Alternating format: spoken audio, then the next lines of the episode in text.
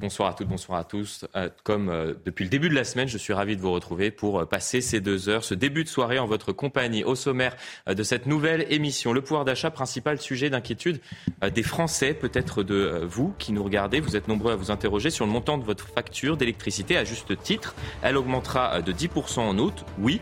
Mais après, on en discute dans un instant avec mes invités. Nous serons notamment en ligne avec Nicolas Meillan, expert en sur, sur les questions d'énergie. On reviendra également sur ce qui s'est passé dans un quartier de Cavaillon pour le 14 juillet. Des jeux pour enfants, des animations ou encore des barbecues ont été organisés. Pourquoi pas, me direz-vous Oui, sauf que tout ceci est à l'initiative de dealers, dealers de ce quartier. Le maire a porté plainte, on en parle dans cette émission. Et nous aborderons dans le courant également euh, de Punchline été le remaniement donc qui reste, qui part et surtout pourquoi faire, mais aussi le coup de gueule de David Lisnard, le maire de Cannes, la facture de Bruno Rotaillot à la tête des sénateurs LR ou encore cette hausse des taxes sur l'alcool. Et oui, tout augmente. Vous en pensez quoi? On en débat dans un instant, mais avant cela, c'est le rappel des principales actualités de ce vendredi avec vous, Adrien Fontenot. C'est une véritable fête de quartier qui s'est tenue ce 14 juillet à Cavaillon dans le Vaucluse, sauf que les organisateurs ne seraient autres que des dealers du quartier. Barbecue, jeux gonflables et même piscines ont été mis en place dans la cité du Docteur M. La mairie n'était évidemment pas au courant de ce rassemblement et a déposé plainte pour vol d'eau et d'électricité. Un peu plus de 7 ans après l'attentat de Nice où 86 personnes avaient perdu la vie, l'enquête prend une autre tournure. Le procureur de la République de Nice pointe des failles dans la sécurité. Il parle même de négligence et veut requalifier les faits en homicide et blessures involontaires. Le procès en appel de cet attentat se tiendra à Paris du 22 avril au 14 juin 2024. Deux hommes avaient été condamnés en première instance à 18 ans de réclusion criminelle. Et puis un mot de football, une signature pour le moins inattendue, cinq jours après avoir été jugé non coupable de viol par la justice britannique. Benjamin Mendy retrouve un club en France. Le champion du monde 2018 s'engage pour deux saisons au FC Lorient. Le défenseur français n'a plus disputé de match officiel depuis bientôt deux ans. C'était avec Manchester City. Merci beaucoup Adrien, on vous retrouve à 18h pour un nouveau point sur l'actualité. Euh, j'accueille autour de cette table, voilà, je voulais vous, vous complimenter à tous et ma langue a, fourché. Karim Zerebi, consultant CNews, à vos côtés Sabrina euh, Medjber, essayiste, bonsoir à vous deux.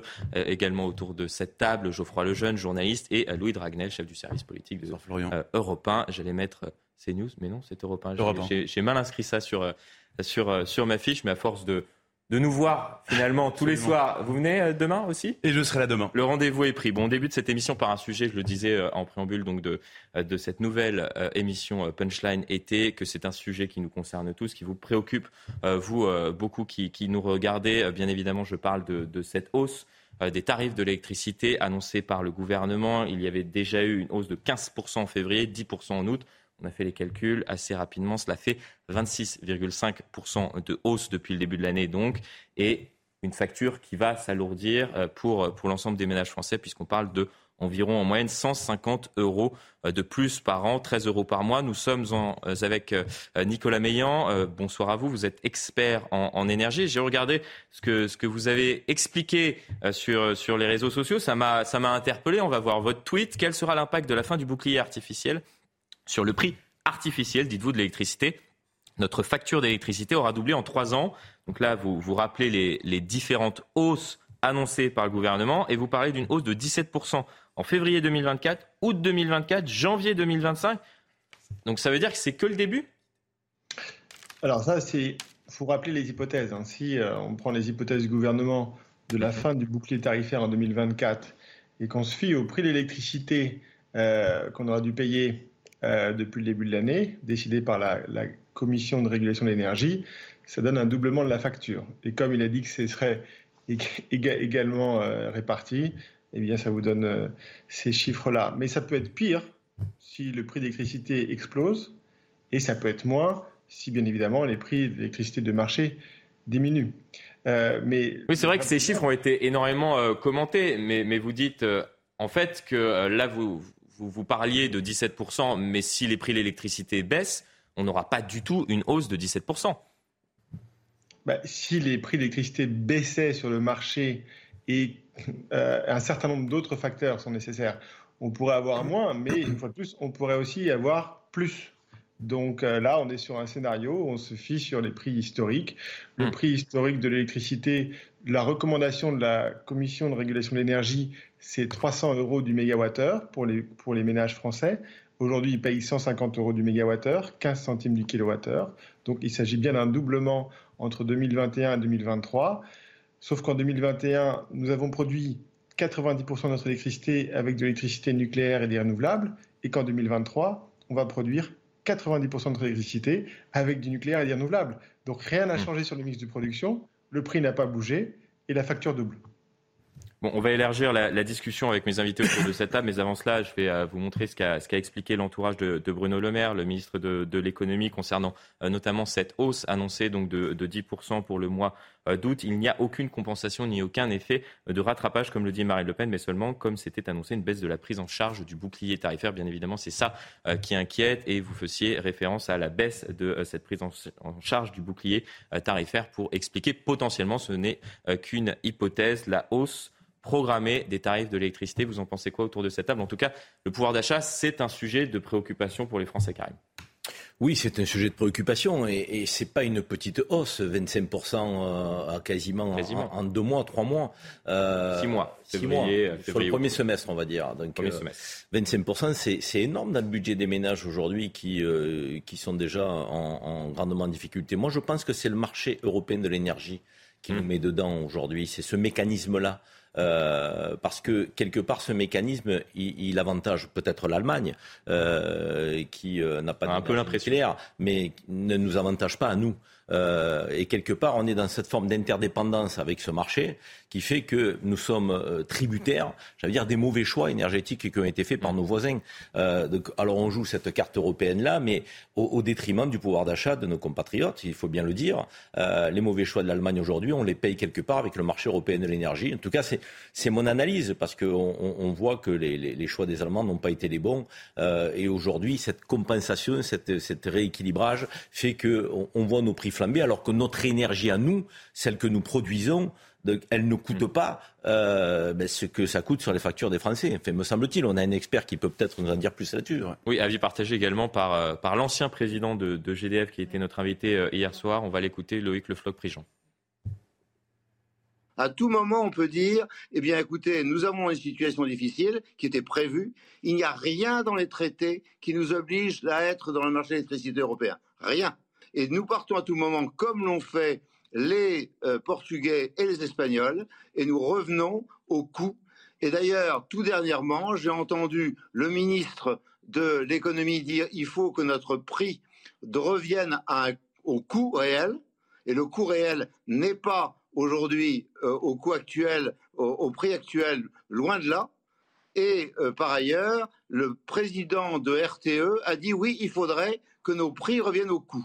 Donc le problème aujourd'hui, c'est que le, la décision politique, c'est de dire, eh bien, nous avons des coûts très faibles de notre électricité en France. Il faut que ces coûts, qui ont été payés par le contribuable, se, se retrouvent dans les prix payés par les contribuables. C'est ça le sujet, et c'est par conséquent le retour sur ce qui est considéré comme un tabou qui est la loi NOM et la rente. il faut revenir là-dessus. C'est relativement simple. C'est prévu dans la loi NOM. Alors, ce qu'on m'explique euh, au sein du ministère de, la Transition énergétique, c'est qu'effectivement, il y a une étude pour pouvoir euh, voir euh, si on ne peut pas faire évoluer l'ensemble des dispositifs qui sont actuellement en vigueur pour justement calculer le, prix de l'électricité. Mais il y a deux choses qui sont clairement exprimées là. Premièrement, il y a une incompréhension de la part des Français concernant le coût de production et la facture. Ça ne correspond pas du tout, et ça les Français l'ont très bien compris. Et deuxièmement, on a perdu en termes de souveraineté énergétique, car il y a eu, et on en parlera euh, tout à l'heure, on va vous montrer deux sonores d'Emmanuel Macron, un en 2018, un en 2022, et il y a eu une évolution concernant justement la souveraineté en matière énergétique et notamment concernant notre parc nucléaire. À juste titre, euh, parce qu'effectivement, euh, nous sommes inscrits dans un marché européen de l'énergie duquel nous pouvons absolument sortir, comme l'a fait l'Espagne et comme l'a fait le Portugal. Et aujourd'hui, on se retrouve malheureusement dépendant principalement hein, euh, de l'électricité venant euh, d'Allemagne parce qu'effectivement, euh, le coût de production est indexé au prix du coût du, du prix du gaz qui lui-même est indexé sur euh, le prix du cours du pétrole. Donc évidemment, les Allemands, euh, malins comme ils sont, je rappelle que Gerhard Schröder pardon, est membre du conseil d'administration de Gazprom et que lorsque la guerre en Ukraine euh, a malheureusement éclaté, les Allemands ont acheté du gaz aux Russes. Donc ils ont favorisé leur économie pour pouvoir fabriquer l'électricité de laquelle aujourd'hui, malheureusement, nous sommes principalement dépendantes. Et ce que dit Loïc Le, Floch-Prigent est très juste parce qu'il s'agit de souveraineté énergétique et mmh. la solution, c'est que par rapport aux propos de monsieur euh, le ministre de l'économie Bruno Le Maire qui avait annoncé le 8 juin dernier qu'il nationaliserait EDF, euh, e eh bien, on peut aujourd'hui s'interroger sur la façon dont EDF, EDF pardon, pourrait devenir un service public, donc avec un accès équitable pour tous et un tarif euh, fixe pour tous, sans euh, obligation justement d'ouvrir EDF à la concurrence, qui nécessiterait une négociation avec les fournisseurs de gaz et donc malheureusement des prix qui seraient évidemment défavorables pour la plupart des Français qui aujourd'hui souffrent, comme disait Karim, de l'inflation grandissante. Et quand on voit que les factures d'électricité sont à plus de 25% depuis février, il y a réellement de quoi s'inquiéter. Donc je pense que la question de la, souveraineté énergétique et de l'interdépendance entre les pays membres de, l'Union européenne et notamment de l'Allemagne est réellement à poser, je pense, aujourd'hui pour les politiques. Et on verra si euh, Emmanuel Macron aborde ce sujet. En tout cas, il est particulièrement attendu euh, concernant le pouvoir d'achat et plus globalement cette inflation qui vient rogner jour après jour le panier des ménages. Geoffroy Lejeune. Bah, en fait, euh, comment vous dire? Évidemment, euh, tout, tout, le monde est en empathie avec le, les Français qui souffrent énormément. Ça fait quand même maintenant quasiment deux ans que c'est la préoccupation première des, des, des ménages, etc. Moi, j'essaie de me poser la seule question politique qui se pose, c'est-à-dire, en fait, il y en a deux, vous l'avez déjà dit, hein, c'est premièrement les choix stratégiques qui ont été faits par la France euh, ces 30 dernières années, c'est-à-dire en gros euh, l'espèce de, de, de, comment dire, de propension à accepter les arguments anti-nucléaires qui nous ont mis dans cette situation. Et deuxièmement, la question que posait Karim au tout début sur le marché européen de l'énergie. Nicolas Meillan, je ne sais pas s'il est encore là, mais il, est, il, est, il, il pas de, de, critique contre ce marché. Il est plus efficace que moi pour le, mm. pour le dire. Mais moi, ce que je trouve que nous, que nous. assez que nous, oui, que nous, euh, spécialiste. Et en fait, il est spécialiste et il le dit depuis le début. En fait, c'est ça qui est intéressant. Et moi, ce que je trouve euh, assez sidérant, c'est que euh, à la limite, la situation est catastrophique. Pourquoi pas? Mais dans ce cas-là, le, politique, son rôle, c'est de reprendre la main et d'essayer de changer les choses. Et sur la question de, du nucléaire, alors le gouvernement l'a fait en, en, revenant sur le nucléaire, mais l'abandon nucléaire est pas si ancien, quoi. C'est-à-dire qu'en fait, Elisabeth Borne, qui est aujourd'hui Premier ministre, en tant que ministre de, l'environnement, elle, a, elle, elle s'est vantée mmh. d'avoir fermé Fessenheim. Et donc c'est les mêmes gens, quoi. C'est ça qui est un peu, euh, un peu troublant. Et ensuite, sur la question du marché européen de l'énergie, moi, je suis frappé. Il y a quelques mois, on avait, on avait ce débat-là quasiment toutes les semaines, et Nicolas Meillan, d'ailleurs, était souvent sur le plateau pour en parler. Et euh, on nous a expliqué à l'époque, les, les savants euh, de, de, de l'économie ou de l'énergie nous ont expliqué que c'était suicidaire d'imaginer de sortir de ce marché. Moi, je suis désolé. Pardon, c'est Karim et moi, on a souvent des désaccords, mais là, en l'occurrence, là-dessus, on est d'accord. reprendre sa, sa liberté par rapport à des mécanismes européens, ça fait partie de la vie, en fait. Ça devrait faire partie de la vie. Et c'est hors du logiciel de nos gouvernants aujourd'hui. Et donc, en effet, l'Espagne l'a fait, et, pourtant, c'est présenté comme un contre-modèle absolu. Moi, c'est ça qui me choque aujourd'hui, c'est que au moins qu'on en discute, qu'on présente pas ça comme quelque chose d'ésotérique et d'absolument impossible, alors que techniquement, c'est possible. Justement, Nicolas Meillan, vous êtes toujours euh, en ligne euh, avec nous, vous êtes expert euh, sur, sur ces questions énergétiques. Que, pensez-vous Vous l'avez déjà exprimé autour de cette question du marché européen, du fait que peut-être nous avons mis notre souveraineté dans les mains des Allemands? Alors peut-être, je pense que c'est de trop, hein, euh, puisqu'effectivement, euh, en 2012, quand on décide de mettre en place ce mécanisme de l'AREN, l'accès régulé à l'électricité nucléaire historique, pour faire plaisir à la Commission européenne et surtout mettre fin aux procédures avec une menace de 20 milliards d'euros d'amende, puisque l'Allemagne nous reprochait d'avoir une électricité trop bon marché qui faisait de la concurrence déloyale euh, pour nos entreprises. Alors la bonne nouvelle néanmoins, c'est que la solution existe et qu'elle est très simple et qu'elle ne dépend ni des Allemands, ni de Mme van der Leyen, ni de la Commission. Elle ne dépend que de deux personnes, Bruno Le Maire et Agnès Pannier-Runacher. Effectivement, dans la loi NOM, comme on l'a rappelé début juin dans une tribune avec euh, Arnaud Montebourg, Henri Proglio, Loïc Le Floch-Prigent, Hervé Macheneau, Raphaël Schellenberger, la loi NOM prévoit que l'on puisse suspendre ce mécanisme, suspendre la reine en cas de circonstances exceptionnelles impactant nos centrales nucléaires. Il suffit de signer un décret. Donc demain matin, Agnès Pannier-Runacher va dans le bureau de Bruno Le Maire, elle signe ce décret, le mécanisme de l'arène est suspendu et nous retrouvons un prix d'électricité cinq fois moins cher. Moi, il y a quelque chose que je ne comprends pas avec Bruno Le Maire, c'est que c'est quelqu'un qui est assez bipolaire finalement. Il nous dit il y a un mois, nous avons un problème sur le coût de l'électricité pour nos entreprises. Elles payent 300 euros du mégawattheure alors que le coût de production est de 60 euros. Il faut qu'on le rapproche. Et aujourd'hui, il nous dit, eh bien, en fait, il faut que les particuliers qui payaient 150 euros payent 300 euros du mégawattheure. Donc, euh, il faut qu'il réconcilie ses paroles et ses actes, parce que concrètement, euh, il envoie, il, avait, il est en train déjà d'envoyer toutes nos TPE et nos PME au suicide, euh, puisqu'on est à un taux de défaillance le plus élevé depuis 8 ans sur les TPE PME. Mmh. Et là, il veut juste envoyer toute la population. Après, il y a un problème, effectivement, et peut-être ce qui explique euh, ce, choix politique de, dépendance. C'est vrai que nous n'avons pas investi pendant, pendant des années, et on va voir ce que disait Emmanuel Macron en 2018, ce qu'il disait euh, quatre ans plus tard, en 2022, le virage idéologique qui a été pris, tout simplement parce que maintenant, et on l'a vu cet hiver, nous sommes devenus dépendants de nos voisins, nous sommes obligés d'importer, euh, sinon, effectivement, il y a des shutdowns. On écoute Emmanuel Macron en 2018, puis en 2022. Écoutez. Je demande donc à EDF de travailler à l'élaboration d'un programme de nouveau nucléaire en prenant des engagements fermes sur le prix pour qu'il soit plus compétitif.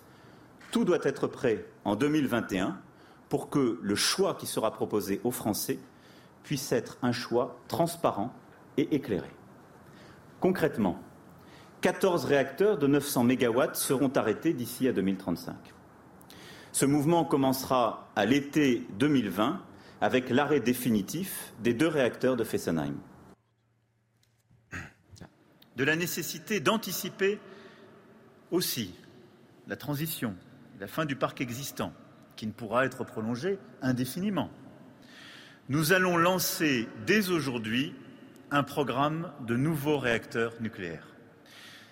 Ces chantiers cultivent une ambition forte faire en 30 ans de la France le premier grand pays du monde à sortir de la dépendance aux énergies fossiles et renforcer notre indépendance énergétique, industrielle, dans l'exemplarité climatique. En quelque sorte, reprendre en main notre destin énergétique et donc industriel.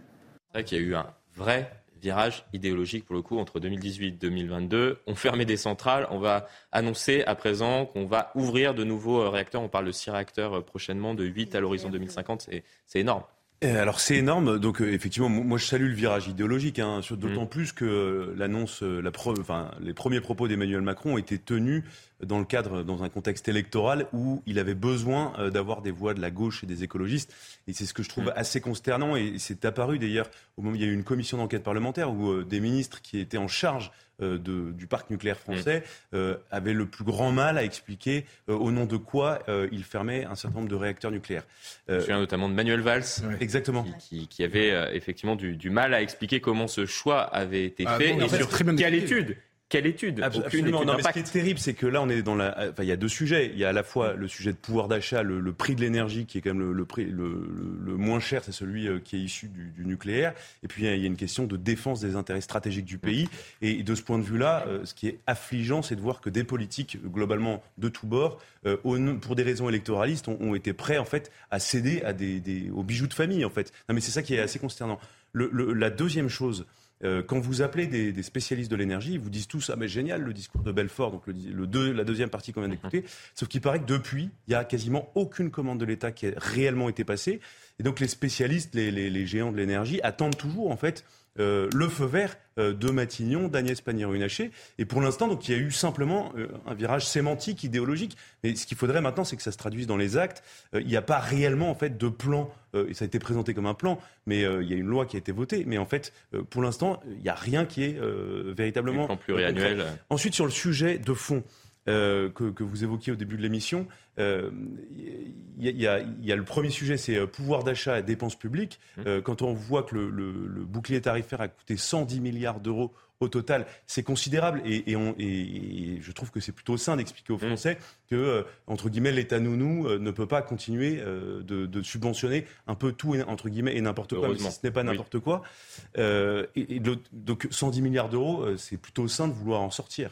Mais ensuite, la question, c'est une fois qu'on en sort, euh, il faut prendre des vraies décisions politiques. Et effectivement, le marché européen de l'énergie est une aberration. Ça, ça a été investir, très bien investir, évoqué investir. euh, avec la, toute la, péninsule ibérique, Espagne-Portugal qui s'en sortent très Mm. bien. Globalement, le prix de l'énergie, au moment où ils sont, ils sont sortis, en fait, il y avait une mesure dérogatoire en fait au marché européen de l'énergie, donc ils ont pu suspendre en fait leur engagement et ça a permis de baisser de 30% euh, les factures euh, d'électricité quand même des Espagnols et des Portugais. Donc on voit bien Après, le problème, c'est qu'on est un peu interdépendant. On est au milieu du- Oui, de l'Espagne, de l'Italie, de la sujet aussi, de des Belgique, diplomatiques, est- c'est la question de la place euh, de la France aussi dans l'Union européenne. C'est qu'on on a peur de se fâcher avec les Allemands, on ne veut pas sortir de ce marché européen et on a peur en fait de représailles Et eux économiques pas de peur. hein. Lorsque l'on voit le est- plan à plusieurs centaines de milliards d'euros pour relancer Mm. et aider l'industrie euh, allemande euh, justement euh, suite à, à la, à la période du Covid qui a été euh, vécu comme un, un- un tir de bazooka Mm. euh, par, euh, par le gouvernement euh, français, on n'a pas fait grand chose effectivement pour, Parce que nous, on veut de- toujours veiller à préserver ce qu'on appelle euh, Ah oui, en le couple franco-allemand. Oui, mais en réalité, plus que le seul sujet de l'énergie, euh, il en va de notre conception de l'Union européenne sur le plan politique. Ah, ça, ça, ça dépasse le cas de l'énergie, permettez-moi de le dire. Là, on traite un sujet qui est, Hum. qui est relativement isolé par rapport à notre conception de l'Union européenne. Aujourd'hui, notre conception de l'européenne, elle est schizophrénique. Je veux dire, on a des européistes BA de, qui prônent une Europe fédérale et qui, en même temps, à Paris, ont un discours qui est celui de la souveraineté nationale. Je veux dire, en tout domaine. Mais excusez-moi, mais c'est incompatible. On ne peut pas prôner une Europe fédérale qui fait qu'on est euh, pieds et poings liés aux directives européennes, donc euh, transposables euh, dans les 7 à 8 ans, obligatoirement, donc démantèlement de nos services publics, impossibilité d'aider des services, des secteurs stratégiques tels le fret, par exemple. Vous vous rendez compte qu'on est Ferroviaire. condamné aujourd'hui par l'Union européenne parce qu'on a aidé le fret ferroviaire alors qu'on nous dit il faut éviter effectivement les émissions de CO2, il faut favoriser euh, donc le ferroutage. Et quand vous le faites en tant qu'État-nation, on vous condamne. Donc il faut sortir de cette schizophrénie politique. Soit on prône une Europe des États-nations, ce qui a toujours été mon cas, j'étais parlementaire européen et c'est ce que je défendais à, à Bruxelles lorsque j'ai été élu, euh, face à des gens qui sont encore une fois des européistes béats, je veux dire, mais qui nous prennent pour des imbéciles. Et là, je crois qu'on a une élection européenne l'année prochaine. Il va falloir peut-être qu'on se définisse enfin sur euh, l'Union européenne politique que nous voulons. Est-ce qu'on veut garder une marge de manœuvre nationale, oui ou non? Si on continue comme cela, on en aura de moins en moins, on en a de moins en moins. Si on veut revenir, il faut retourner la table. Donc ça veut dire qu'il y a aujourd'hui des sensibilités politiques dans le pays qui sont prêtes à retourner la table plus qu'on ne le faisait jusqu'à aujourd'hui. Aujourd'hui, on retourne rien du tout. On est suiveur. On est suiveur d'une Union européenne dont nous ne maîtrisons quasiment rien. Et il faut arrêter avec le couple franco-allemand. Il n'y a pas de couple franco-allemand. Il y a un leader allemand. Il y a un leader allemand. Un leader allemand de l'Union européenne. Donc il n'y a pas de couple franco-allemand. Ceux qui tirent les marrons du feu et les intérêts de l'Union européenne, ce sont les Allemands. Ils sont champions du monde pour ça. Et je ne veux pas leur jeter la pierre. Ils défendent leur État-nation. Et ils ont raison. Plus que nous ne le Je faisons. remercie euh, Nicolas Meillan. On va peut-être aborder euh, de manière assez, assez brève le, le remaniement. Vous parliez de, de retourner la table, d'impulser une nouvelle dynamique. Vous attendez quoi de ce remaniement? Pas grand-chose? Autour de la table, c'est un mot Ça a dû être fort. assez, assez intéressant l'ambiance hier, euh, Louis Dragnel, autour du, du chef de l'État, l'ensemble des ministres qui étaient conviés euh, à l'Élysée pour un pot de fin d'année, vécu comme un pot de départ pour certains, voire un dîner de... Voilà ne pas aller jusqu'au bout et, et être insolent, mais, mais on n'était peu- pas loin C'est un peu- film un peu euh, célèbre. spécial hein, d'inviter des gens à dîner euh, et avec euh, la plupart des invités qui ne savent pas euh, si le lendemain ils sont encore en vie entre guillemets. C'est oui oui c'est c'est très spécial. Écoutez, je pense que déjà premièrement les Français n'en attendent pas grand chose. Deuxièmement, le banc de touche euh, en Macronie est quand même assez faible. Donc, soit Emmanuel Macron fait des choix audacieux euh, et décide de donner une inflexion à sa politique euh, qui va dans le sens de ce qu'attendent les Français, mais Mm. À la limite, ce serait très bien. Mais objectivement, je crois que euh, faut pas s'attendre à des étincelles ce soir ou demain. Pas d'étincelle. Non, mais la seule question qui serait intéressante, c'est de savoir dans quelle mesure il y a un changement de politique. Et moi, je le vois pas venir, en fait. C'est-à-dire que je- je, pense que le vrai symbole, euh, on parle beaucoup de Papendiaï, je pense que c'est important parce qu'il il a été, euh, au-delà du cas CNews, euh, il a été, il a cristallisé un peu les critiques sur le côté progressiste, un peu woke, etc. dans le gouvernement. Je pense que ce serait une bonne chose de s'en séparer pour mettre quelqu'un qui ressemblerait plus à Jean-Michel Blanquer, par exemple. Au-delà de ça, je pense que le vrai sujet, c'est, à la limite, j'ai envie de vous dire, c'est peut-être même pas le plus important, ce serait la justice. Justice, ce serait Dupont-Moretti. Dupont-Moretti qui est en train d'avaler son chapeau depuis maintenant plusieurs semaines parce que euh, on a bien vu qu'il y a une réponse pénale à ce qui s'est passé pendant les émeutes, euh, chose qui était souhaitée par les Français déjà pour commencer et, euh, et surtout qui était nécessaire pour essayer de reprendre un peu, comment, de remettre un peu d'autorité dans ce pays. Et, et Dupont-Moretti a été choisi en 2020 au sortir du confinement pour des raisons cosmétiques parce que c'était un avocat hableur, un peu grande gueule très, et par ailleurs très sympathique aussi. Il faut, faut reconnaître il a du talent. sa politique pénale a été une catastrophe. Elle est en contradiction totale avec les impératifs d'aujourd'hui.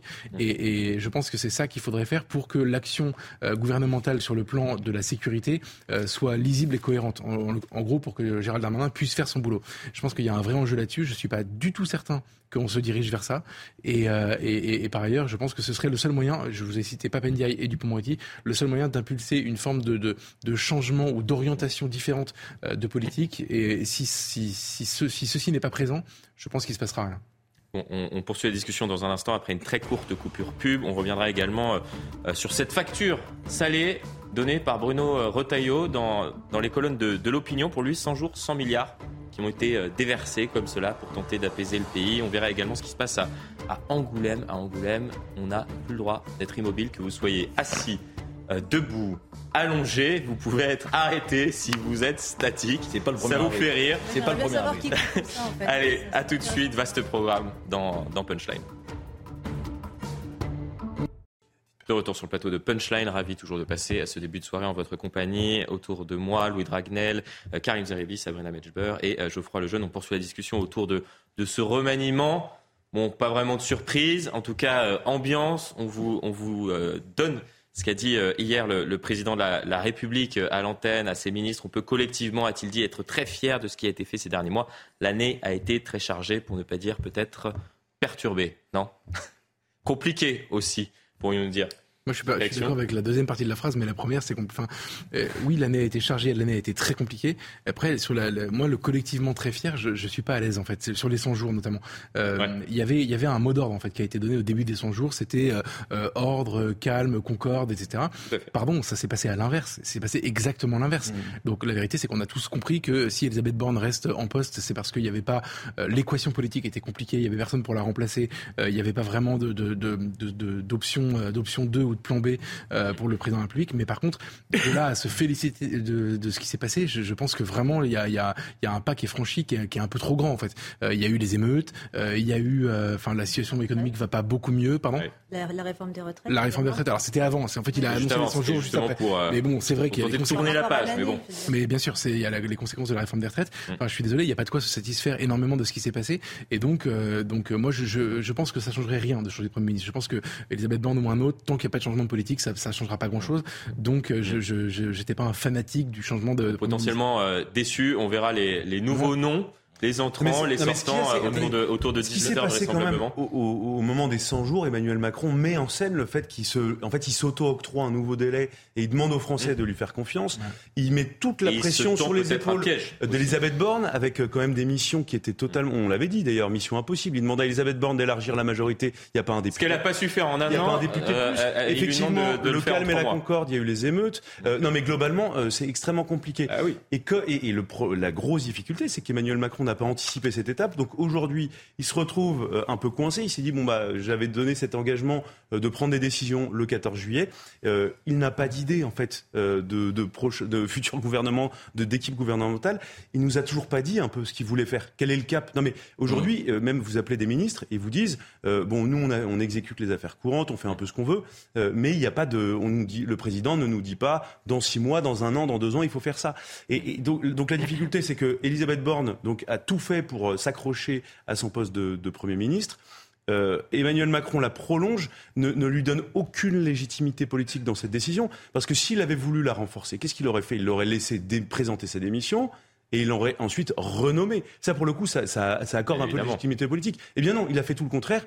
Il, fait fuiter par voie de presse le fait qu'il va la, la, prolonger. Et tout le monde sait que de toute façon, l'équipe qui va être annoncée ce soir est une équipe un peu intérimaire, intermédiaire, avant sans doute un remaniement plus important dans les prochains mois, parce que on voit bien globalement. Pour lancer la campagne des européennes. Bah, et même, mais même pour tout simplement commencer le deuxième quinquennat. Non mais, le, oui. non mais, le, non mais attendez. Malheureusement, on en est là. Le deuxième quinquennat. oui, il y a eu la réforme des retraites. Oui, il y a eu la loi de programmation militaire. Oui, il y a eu la loi de justice euh, qui ont été votées. Mais, mais, mais il y a du sang sur les murs partout. Non mais, je sais pas si vous, vous voyez ce qui, enfin, vous le voyez aussi bien que moi. Mais, non mais globalement, bah, oui, c'est-à-dire. Non mais c'est-à-dire que le, non mais le débat sur la réforme des... a été ardu. Non mais le, débat sur la réforme des retraites a quand même été explosif. Bah oui. Euh, bon après sur les autres sujets ça s'est un peu mieux passé la loi de programmation militaire. Sébastien Lecornu et puis il y avait un relatif consensus quand même autour de ce sujet. Mais euh, aujourd'hui la mission première d'Emmanuel Macron c'est quand même de nous dire ce qu'il compte faire. Et c'est pour ça je pense que les Français se désintéressent euh, de ce remaniement, de est-ce que Elisabeth Borne va rester ou pas, parce que déjà ils ne comprennent pas euh, le cap de, de ce début de quinquennat. Donc pour l'instant on avance un peu dans le vide. Hein. On s'en joue pour rien, mais en tout cas, la facture est salée. Je vous donne la parole dans, un instant, euh, Sabrina Metchber. Mais juste avant ça, on va voir euh, cette tribune dans, dans, les colonnes de, de l'opinion de Bruno Rotaillot qui a fait un, un chiffrage euh, selon lui, euh, chaque jour, durant cette période de 100 jours, l'État a annoncé un nouveau plan, quasiment, bon, une grosse trait, d'un milliard euh, d'euros. Ça passe par la revalorisation des bourses étudiantes, 2,5 milliards, le plan vélo, 6 milliards, la hausse des dépenses en faveur de la justice, 7,5 milliards, la transition écologique, 7 milliards. Bon, à Bercy, on dit que c'est plutôt autour de 20 milliards. Reste que c'est beaucoup pour tenter d'apaiser le pays, et ce qui n'a finalement pas été le cas. Moi, je pense que les Français accordent beaucoup quand même d'importance à la fonction symbolique des ministres qui incarnent justement euh, mhm. une fonction politique, euh, des personnalités comme Marlène Schiappa qui a été très abîmée par euh, la commission parlementaire au Sénat concernant le fonds Marianne a touché les Français. L'attitude de Papendiaï euh, durant le, mandat qu'il a exercé ou qu'il continuera certainement d'exercer a touché bon nombre de Français. On a vu les sondages euh, de. On verra s'il est remplacé ou pas. On hein. verra ou pas s'il est remplacé. Il n'empêche que, à mon sens, même s'il y a un remaniement pour les Français, cela paraîtra euh, superfétatoire parce qu'en réalité, ce qu'ils attendent, c'est une action politique réelle. Mm. Et le président de la République, comme quand il dit, nous pouvons être fiers collectivement et qu'après il s'est passé ce qui s'est passé avec les émeutes absolument cataclysmiques. Euh, là, je pense qu'il aurait certainement dû euh, avoir un peu plus d'humilité et de recul et se dire que finalement, non, il, ne s'est pas s'agit de 100 jours d'apaisement, bien au contraire. Et j'attendais, moi, de sa part, un discours justement de président de la République qui rassemble, qui fédère, qui calme et qui porte un espoir pour les Français, en raison d'ailleurs de toutes les dislocations culturelles qui fracturent notre pays, en raison des, dérives sécuritaires qui justement déchirent notre nation, et que là, il me semble que le remaniement, c'est peut-être une bonne chose parce que ça oriente certainement une nouvelle politique avec une nouvelle personnalité qui incarneront mm. des nouvelles fonctions politiques, mais il me semble que le président doit agir aujourd'hui dans le sens d'une action politique réelle et concertée. Karim Zeribi, un, un, tout dernier mot avant oui, qu'on euh, aborde un autre sujet. Attention, vous êtes immobile depuis un certain temps. On verra que ça peut être euh, ça réprimé. Peut, ça peut m'être reproché. Euh, bah, si je vis à Angoulême, ce n'est pas le cas. si vous vivez à Angoulême. Restez bien avec nous, ça, ça risque d'être intéressant. Le remaniement, euh, pourquoi faire? Moi, je dirais plutôt remaniement pour aller où? Hmm? Ah bah, oui, c'est ça, ça, le vrai sujet. Quelle vision C'est ça le ah vrai sujet. Ah et, et aujourd'hui, vous pouvez changer les ministres. Hmm? Si vous n'avez pas de direction, dire c'est un coup de balancier par-ci, un coup de balancier par-là, ça ne fait pas une politique. Ça ne fait pas une politique, surtout dans le contexte qui est le nôtre, où on doit avoir une vision claire de la direction où veut nous emmener le président de la République. Or, le président de la République, il nous, fait, il nous mmh. constitue des gouvernements que je qualifierais d'oxymores. Donc, il nous met un ministre de l'Intérieur qui euh, euh, est à l'opposé de son garde des Sceaux. Il nous met un ministre de l'Éducation nationale euh, qui est peut-être à l'opposé de, de, je veux dire, de son ministre de la Ville. je veux dire, il faut de la complémentarité, il faut de la cohérence. C'est une équipe, un gouvernement, avec un capitaine de, qui doit à un moment donné montrer la direction. Et on a un, un, pack derrière. On a la Coupe du Monde de rugby qui va arriver le 8 septembre, qui va se dérouler chez nous. Donc, si on fait ce comparatif, je veux dire, si l'équipe ne va pas dans la même direction, euh, elle ne peut pas gagner. C'est la Ford d'empoigne. Ça va dans tous les sens. Je veux dire, et là, ce qu'on peut reprocher à Emmanuel Macron, c'est effectivement cette absence de ligne claire. À la limite, euh, moi, je, je, je, je pense qu'il faut assumer les désaccords avec les Français. Il faut trancher. Je veux dire, si vous faites une politique qui est plutôt une politique euh, de droite, ben, assumez-le. Euh, si vous voulez faire une politique plutôt social-démocrate, assumez-le également. Or, là, on a l'impression qu'il n'assume rien. Que... dire, et c'est donc c'est compliqué. C'est le en même temps. oui, mais c'est les limites de ce en même temps. substantiel de l'ADN. oui, mais après six ans de mandat, on voit bien que on ne sait pas, on n'est pas capable de dire, nous, autour de la table, passionnés de politique, observateurs, attentifs, qu'est-ce que le macronisme? Moi, je suis incapable de vous en donner une définition. Je savais ce qu'était le chevènementisme, pas parce que j'ai été son conseiller, mais je sais. Un peu peut-être. Non, mais je, je, connais la conception d'une gauche républicaine. Je sais ce que Philippe Seguin pensait lorsqu'il faisait la politique. Euh, Michel Rocard. Euh, on, a, on avait des figures qui pensaient la politique, qui pensaient le pays, qui pensaient la nation. Quelle est la, pensée d'Emmanuel Macron? Je veux dire, c'est une pensée opportuniste, au gré de, euh, je dirais, du, du, contexte, au gré de ce que peuvent dire les Français, au gré de. Oui, mais on ne peut pas diriger un grand pays comme le nôtre de cette manière-là. Et moi, c'est ça qui me met mal à l'aise. Alors, Elisabeth Borne, après, ben, on prend des gens qui, qui, vont être plutôt, j'allais dire aux ordres, plutôt des collaborateurs, plutôt des gens qui vont effectivement mettre en œuvre ce que je vous dis au moment où je vous le dis. Et si je vous dis le contraire le mois prochain, ben vous appliquerez le contraire le mois prochain. Franchement, mais c'est aussi père. Aussi père. Moi, je, trouve ça d'autant plus grave. Je suis assez d'accord. Enfin, je suis complètement d'accord avec ce que vient de dire Karim, mais je trouve ça d'autant plus grave qu'en réalité, tous les sujets vous mettent d'accord ce soir. Alors, justement, soirée consensus. Soirée consensus. Justement, je soirée de la, la France apaisée peut-être. Vous avez raison de dire ça parce qu'en en fait, ce plateau est un très bon exemple de ce que de Emmanuel Macron. Vous avez raison. Il n'a pas vraiment de cap clair. On ne sait pas tellement où il veut aller, et c'est d'ailleurs un peu ce qui pêche. Bon. Euh, et pourtant, il est éminemment intelligent. On, le reconnaît tous. Oui, mais non, mais ça, c'est pas un problème. Non, mais c'est important de le dire parce que moi, je veux pas le dénigrer pour le dénigrer. C'est un problème de courage à mon avis. Mais ce que, ce que, ce plateau est un bon exemple. On a sur ce plateau beaucoup commenté les sondages sur l'opinion des Français. CNews commande régulièrement des sondages euh, sur des sujets un peu, euh, un peu comment dire épidermiques, un peu compliqués, euh, notamment la fin des allocations, l'immigration, etc. pour les, les, les, la fin des allocations pour les parents de délinquants. et en fait, dans le commentaire, Karim et moi, on est quand même globalement d'accord sur pas grand-chose. Mais il y a une partie des choses sur lesquelles on est d'accord. Et cette partie-là, Karim vient de la gauche, moi je suis plutôt de droite. Euh, sur cette partie-là, en fait, ça pourrait faire une politique. Ce qui fait consensus dans les sondages en question, dans les fameux sondages sur les questions d'immigration, d'insécurité, etc. Ouais, besoin de l'autorité, d'un régalien fort. L'autorité, le régalien, etc. Vous voyez qu'il y a 75% des Français, systématiquement, c'est la démonstration qu'a faite mmh. euh, Gauthier Lebret il y, a, il y, a, peu de temps sur CNews, euh, 75% des Français qui sont d'accord sur quasiment tous les, les dossiers compliqués. Compliqués pour la presse, parce que pour les Français c'est très simple. Et en réalité, ça pourrait faire une, une politique. Moi, j'entends parler de, dans la presse, je lis, etc., qu'Emmanuel Macron voudrait éventuellement, peut-être, pourquoi pas, un accord avec les Républicains pour faire pencher à droite. C'est pas tellement une question de droite et de gauche en réalité. C'est une question que les trois quarts des Français sont d'accord sur les grandes options qu'il faudrait prendre pour le pays aujourd'hui. Honnêtement, vous êtes président de la République, votre but, enfin votre mission même constitutionnelle, c'est euh, d'assurer la, le garant de l'unité de la nation. Quand vous avez trois Français sur quatre qui sont d'accord sur 90% des sujets compliqués, allez-y, c'est pas compliqué. Ça veut dire en effet un peu de cohérence euh, dans le binôme justice euh, intérieure. Ça veut dire de, de, de oui, de, pas essayer de faire des, des espèces d'épouvantails dans le gouvernement pour montrer qu'on ratisse très large, etc. Mais il y a plein de sujets sur lesquels il serait possible d'agir assez rapidement. Courage, je vous avais dit. Hein. Un exemple. Je pense que le problème c'est un problème de courage, mais un seul exemple.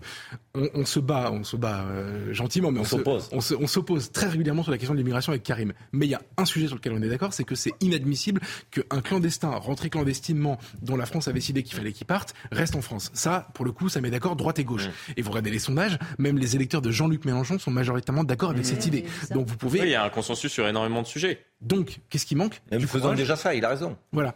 Commençons par ça. Moi, je demande pas que toutes mes idées soient appliquées, mais pour l'instant, il est là pendant 4 ans, Emmanuel Macron. Il a un gouvernement, il a quand même la possibilité. on verra, il prendra la parole notamment en, fin de semaine. Est-ce qu'il aura peut-être le courage d'aborder l'ensemble de ces, de ces problématiques Le, problème, c'est justement ce que vous dites, c'est le courage. cest en fait, mm.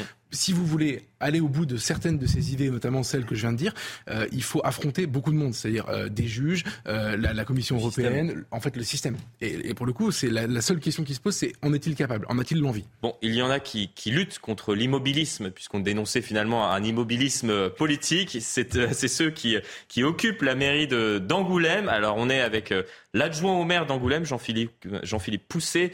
C'est vrai qu'on a été plutôt surpris parce que vous avez pris euh, un arrêté ces, ces derniers jours pour empêcher les personnes de rester immobiles en centre-ville. Alors expliquez-nous, on ne comprend pas très bien pourquoi. Alors d'abord, c'est pas ça. Ah. ça, c'est ce qui a été relayé par un certain nombre de. Ah, bah expliquez-nous concrètement alors. Ah bah, concrètement, euh, c'est assez simple.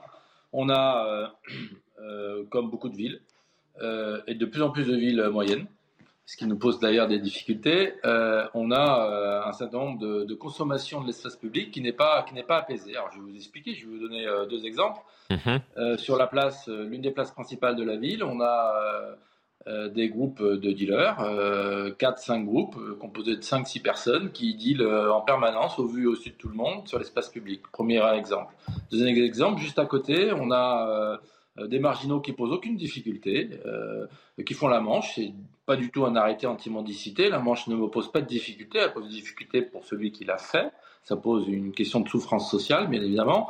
Mais vous avez d'autres, euh, d'autres euh, marginaux qui, à partir de 16h, 17h, qui sont 4, 5, 6, avec 3, 4, 5, 6 chiens, euh, qui ont déjà euh, 1 degré, 2, 2 degrés, 3 degrés d'alcool dans le sang, euh, qui en sont à leur Mmh. dixième bière, qui, qui urinent sur les arbres, qui importunent euh, les passants et surtout les passantes. On a de plus en plus de harcèlement de rue de la part de jeunes filles et de jeunes femmes. Voilà, c'est ça. Ce que vous nous dites finalement, euh, c'est pas du tout. On avait compris, hein, je grossissais le trait. euh, euh, il n'était pas du tout question d'arrêter euh, chaque personne qui restait immobile en centre-ville, mais le but c'est de lutter plus globalement contre les nuisances. Vous avez fait état euh, notamment des personnes potentiellement qui, qui peuvent faire la manche et qui sont en état d'ébriété sur euh, euh, sur le, le trottoir ou sur sur les routes du centre du centre-ville de- d'Angoulême. Euh, et vous avez également euh, fait état de, du deal, du trafic de, de, de drogue. C'est précisé dans l'arrêté tout ça? Alors, dans l'arrêté, on l'a, C'est on l'a détaillé. diffusé justement. Le but, c'est de lutter contre toute occupation abusive et prolongée des rues et autres espaces publics, c'est-à-dire par des individus regroupés de manière immobile ou peu mobile, n'étant pas en transit, générant des nuisances, effectivement, nuisances qui troublent la tranquillité des passants ou des riverains. Bon, vous en pensez quoi autour de la table? C'est, c'est presque dommage qu'on, soit obligé d'en, arriver là, finalement. On a envie Oui, de alors- dire. Bah, Alors, c'est surtout alors moi je suis bien au chaud sur, euh, sur ce- cette chaise et sur ce plateau de télévision, donc c'est toujours plus facile de commenter euh, par rapport à, à notre ami que nous avons en face de nous à l'image. Les euh, maires et qui, les adjoints qui, lui, eux, sont qui confrontés lui est dans l'action et donc doit prendre des décisions. Mm. Mais j'ai l'impression que c'est un peu la fausse bonne idée ou la fausse bonne solution. Parce que si on écoute en tout cas ce qu'on vient d'entendre, Mm. euh, premièrement il y a un sujet stupéfiant, donc ça c'est un sujet de police en fait, et Ouais. ensuite de justice. Le deuxième sujet, c'est l'occupation illégale euh, ou l'attroupement euh, de l'espace public. Et là-dessus, encore une fois, normalement, c'est une question de. enfin, la police peut intervenir, peut euh, demander à des groupes de se disperser. Et pour le coup, c'est une mission euh, régalienne. Enfin, c'est voilà. Et du coup, on a l'impression que c'est une mesure de contournement. Euh, parce qu'on n'ose pas un peu affronter le, le- le cœur du sujet, donc les deux sujets, stupéfiants et occupation Mais le maire est illégale. de police judiciaire. hein. Ouais. Comment Le maire est officier de police Voilà. judiciaire. Alors après, je vous dis, je, je suis bien au chaud sur, euh, sur ma chaise, Ah. donc c'est facile de commenter. Effectivement, Mais- on se mais- dit un petit peu en voyant mais on a ça, c'est l'impression qu'à défaut de résoudre le problème, coup, on tente tout le monde- effectivement tout le de, monde est de contourner euh, tout cela. Et, et c'est ça que je trouve Non, avec les explications relatives aux nuisances, ça me rassure, j'ai envie de vous dire. Parce que le Méditerranéen que je suis aurait été choqué qu'on puisse sanctionner quelqu'un tranquillement. La sieste à 14 assis- heures, on assis connaît sur très bien ça. Moi qui viens euh, du donc, Sud, euh, tel qu'on on- on aime effectivement le faire en Méditerranée. En, en l'occurrence là, non, moi je trouve que ça peut être une bonne mesure. Mais il faut l'appliquer partout. C'est-à-dire que quand vous avez devant les entrées des cités, je ne sais pas s'il y en a à Angoulême, des gens qui sont assis sur des canapés donc, pour faire les dealers, c'est une position statique. Bah alors utilisons ce type de, je dirais, de- d'arrêté aussi pour aller chercher les dealers, parce qu'on nous dit aujourd'hui qu'on est impuissant à, à le faire. Ben, donc on n'est pas impuissant, puisque si on prend cet arrêté, ça veut dire que les forces de police pourraient effectivement demain s'appuyer sur cet arrêté pour les, les, les enlever du milieu. Parce que c'est quasiment des checkpoints. Hein. Donc euh, les dealers aujourd'hui dans les On va quartiers, demander à- ils vous à demandent l'adjoint. vos papiers d'identité, ils sont assis, tranquilles, euh, soit sur la banquette, soit sur euh, un siège, avec la casquette, et ils passent toute l'après-midi. Oui, la réalité, c'est qu'ils contrôlent les entrées et les sorties de la cité. Donc, ce qui nuit quand même à- au vivre ensemble et à la tranquillité des habitants. Donc, allons jusqu'au bout. Faisons-le dans les centres-villes, faisons-le aussi partout. Et je me souviens que Rudolph Giuliani, qui était procureur à New York, était devenu le maire de New York. Donc, New York était très, très, très, très, je dirais, euh, gangréné, si je peux parler ainsi euh, de par euh, là aussi les, les- ce type de nuisances qui sont évoquées dans l'arrêté. Il a pris ce type d'arrêté et, et il a fait en sorte effectivement, je vais utiliser le terme qui n'est pas péjoratif, même si ça concerne des êtres humains, je veux dire, parce qu'on peut bien les traiter et nettoyer euh, New York. Euh, C'était la ville la plus criminogène au monde dans les années 90. Aujourd'hui, c'est une des villes les plus sécures. Donc, force est de constater que quand on a un peu de courage politique, de la volonté politique, on peut faire changer les choses. Donc, mais il faut bien cibler ce que l'on veut, ce, sur quoi on veut, on veut lutter, contre on- quoi on veut lutter, et, et après s'en donner les moyens. Jean-Philippe Fousset, euh, vous êtes, euh, vous êtes toujours en notre compagnie. Vous Alors, pas New York, hein, bien sûr. ah, heureusement, on, on va lui poser la, la question est-ce qu'il y a un vrai problème concernant le trafic de stupéfiants dans votre ville. Est-ce que c'est un phénomène nouveau et est-ce que vous tentez effectivement de, lutter contre ce dernier? Bah, Il y a un vrai problème. Il y a un vrai problème. On a, pour répondre Depuis longtemps ou récemment? Angoulême a toujours été une plaque tournante parce qu'elle est entre la nationale 10 et la nationale 141. Voilà, euh, c'est une terre de passage, donc c'est une, terre de passage également pour les stupéfiants. Voilà, donc euh, ici et ailleurs, mais il y a, un particularisme euh, d'une forte présence de, trafic de stupéfiants. On a eu d'ailleurs des périodes à la gare à l'automne 2022 où, où, où, les métropoles nous ont apporté le crack et on commence à avoir euh, cette consommation de drogue absolument, euh, absolument euh, détestable. Toutes les drogues sont détestables, mais il y en a d'autres qui font, enfin, il y en a certaines qui font plus de dégâts que d'autres. Voilà. Ce qu'a dit Monsieur Zeribi, et moi, moi, moi c'est ce que je pense. Hein. D'abord, il faut avoir de la lucidité. Mhm. Et pas tomber dans, la, dans, la, dans, dans, des postures idéologiques, ce que font nos opposants et les filles actuellement, mhm. qui nous taclent assez largement, mais qui proposent aucune solution. Il faut faire preuve de courage. Cet arrêté, elle, il dure un an on fera, on fera le point dans un an. Ce hum. C'est pas le, seul dispositif dont, dont on s'est doté, bien évidemment. Mais il faut déranger ce qui dérange les, les autres. Voilà.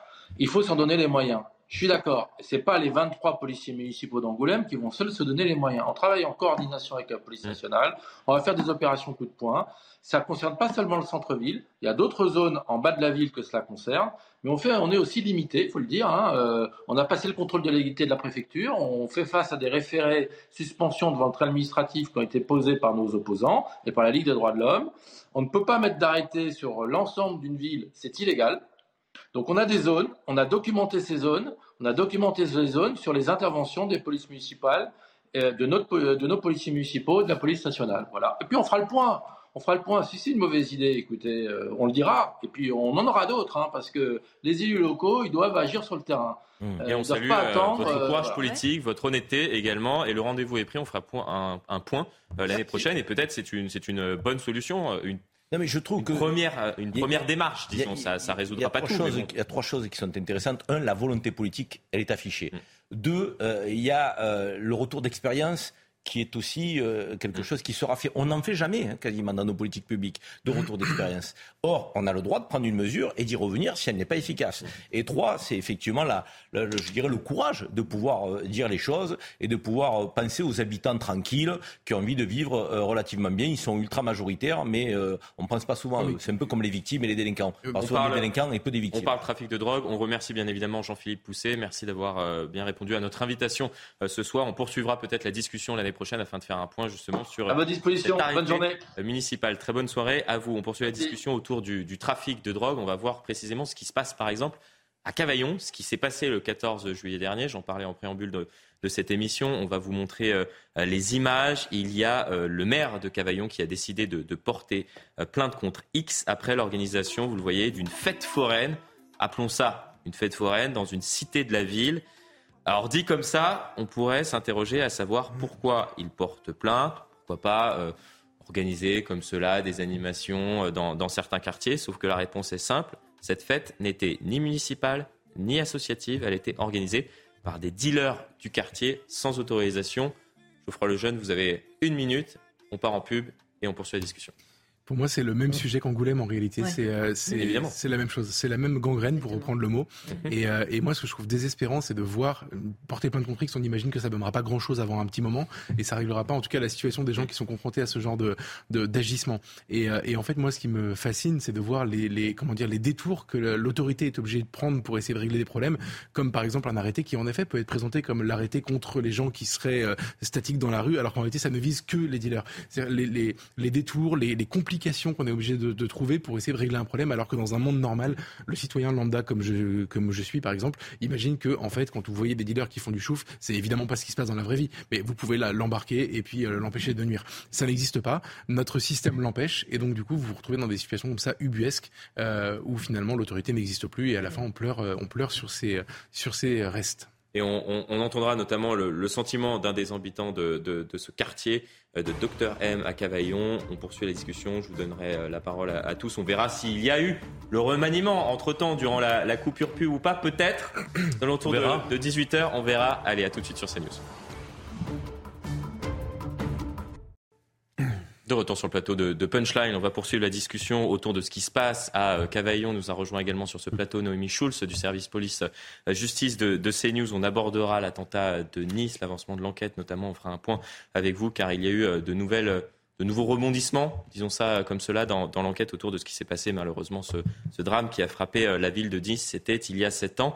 On abordera également la question sécuritaire avec vous, Jean-Christophe Covy, secrétaire national, unité SGP. Police? Oui, police, toujours. Hein. Police, toujours. Bonsoir le 17, hein, faites le 17. On abordera les numéros, justement. Il y a un nouveau numéro vert pour les émeutes. Ah. Attention, un nouveau numéro. Encore un. Bon, beaucoup moins, encore un, me direz-vous. Bon, Ça beaucoup moins important que le 17, bien évidemment. 17 qui est l'un euh, des numéros euh, d'urgence, vous le savez. Mais avant d'aborder toutes ces questions, bien évidemment, le rappel de l'actualité. Il est 18h. Un peu plus de 7 ans après l'attentat de Nice où 86 personnes avaient perdu la vie, l'enquête prend une autre tournure. Le procureur de la République de Nice pointe des failles dans la sécurité. Il parle même de négligence et veut requalifier les faits en homicide et blessures involontaires. Le procès en appel de cet attentat se tiendra à Paris du 22 avril au 14 juin 2024. Deux hommes avaient été condamnés en première instance à 18 ans de réclusion criminelle.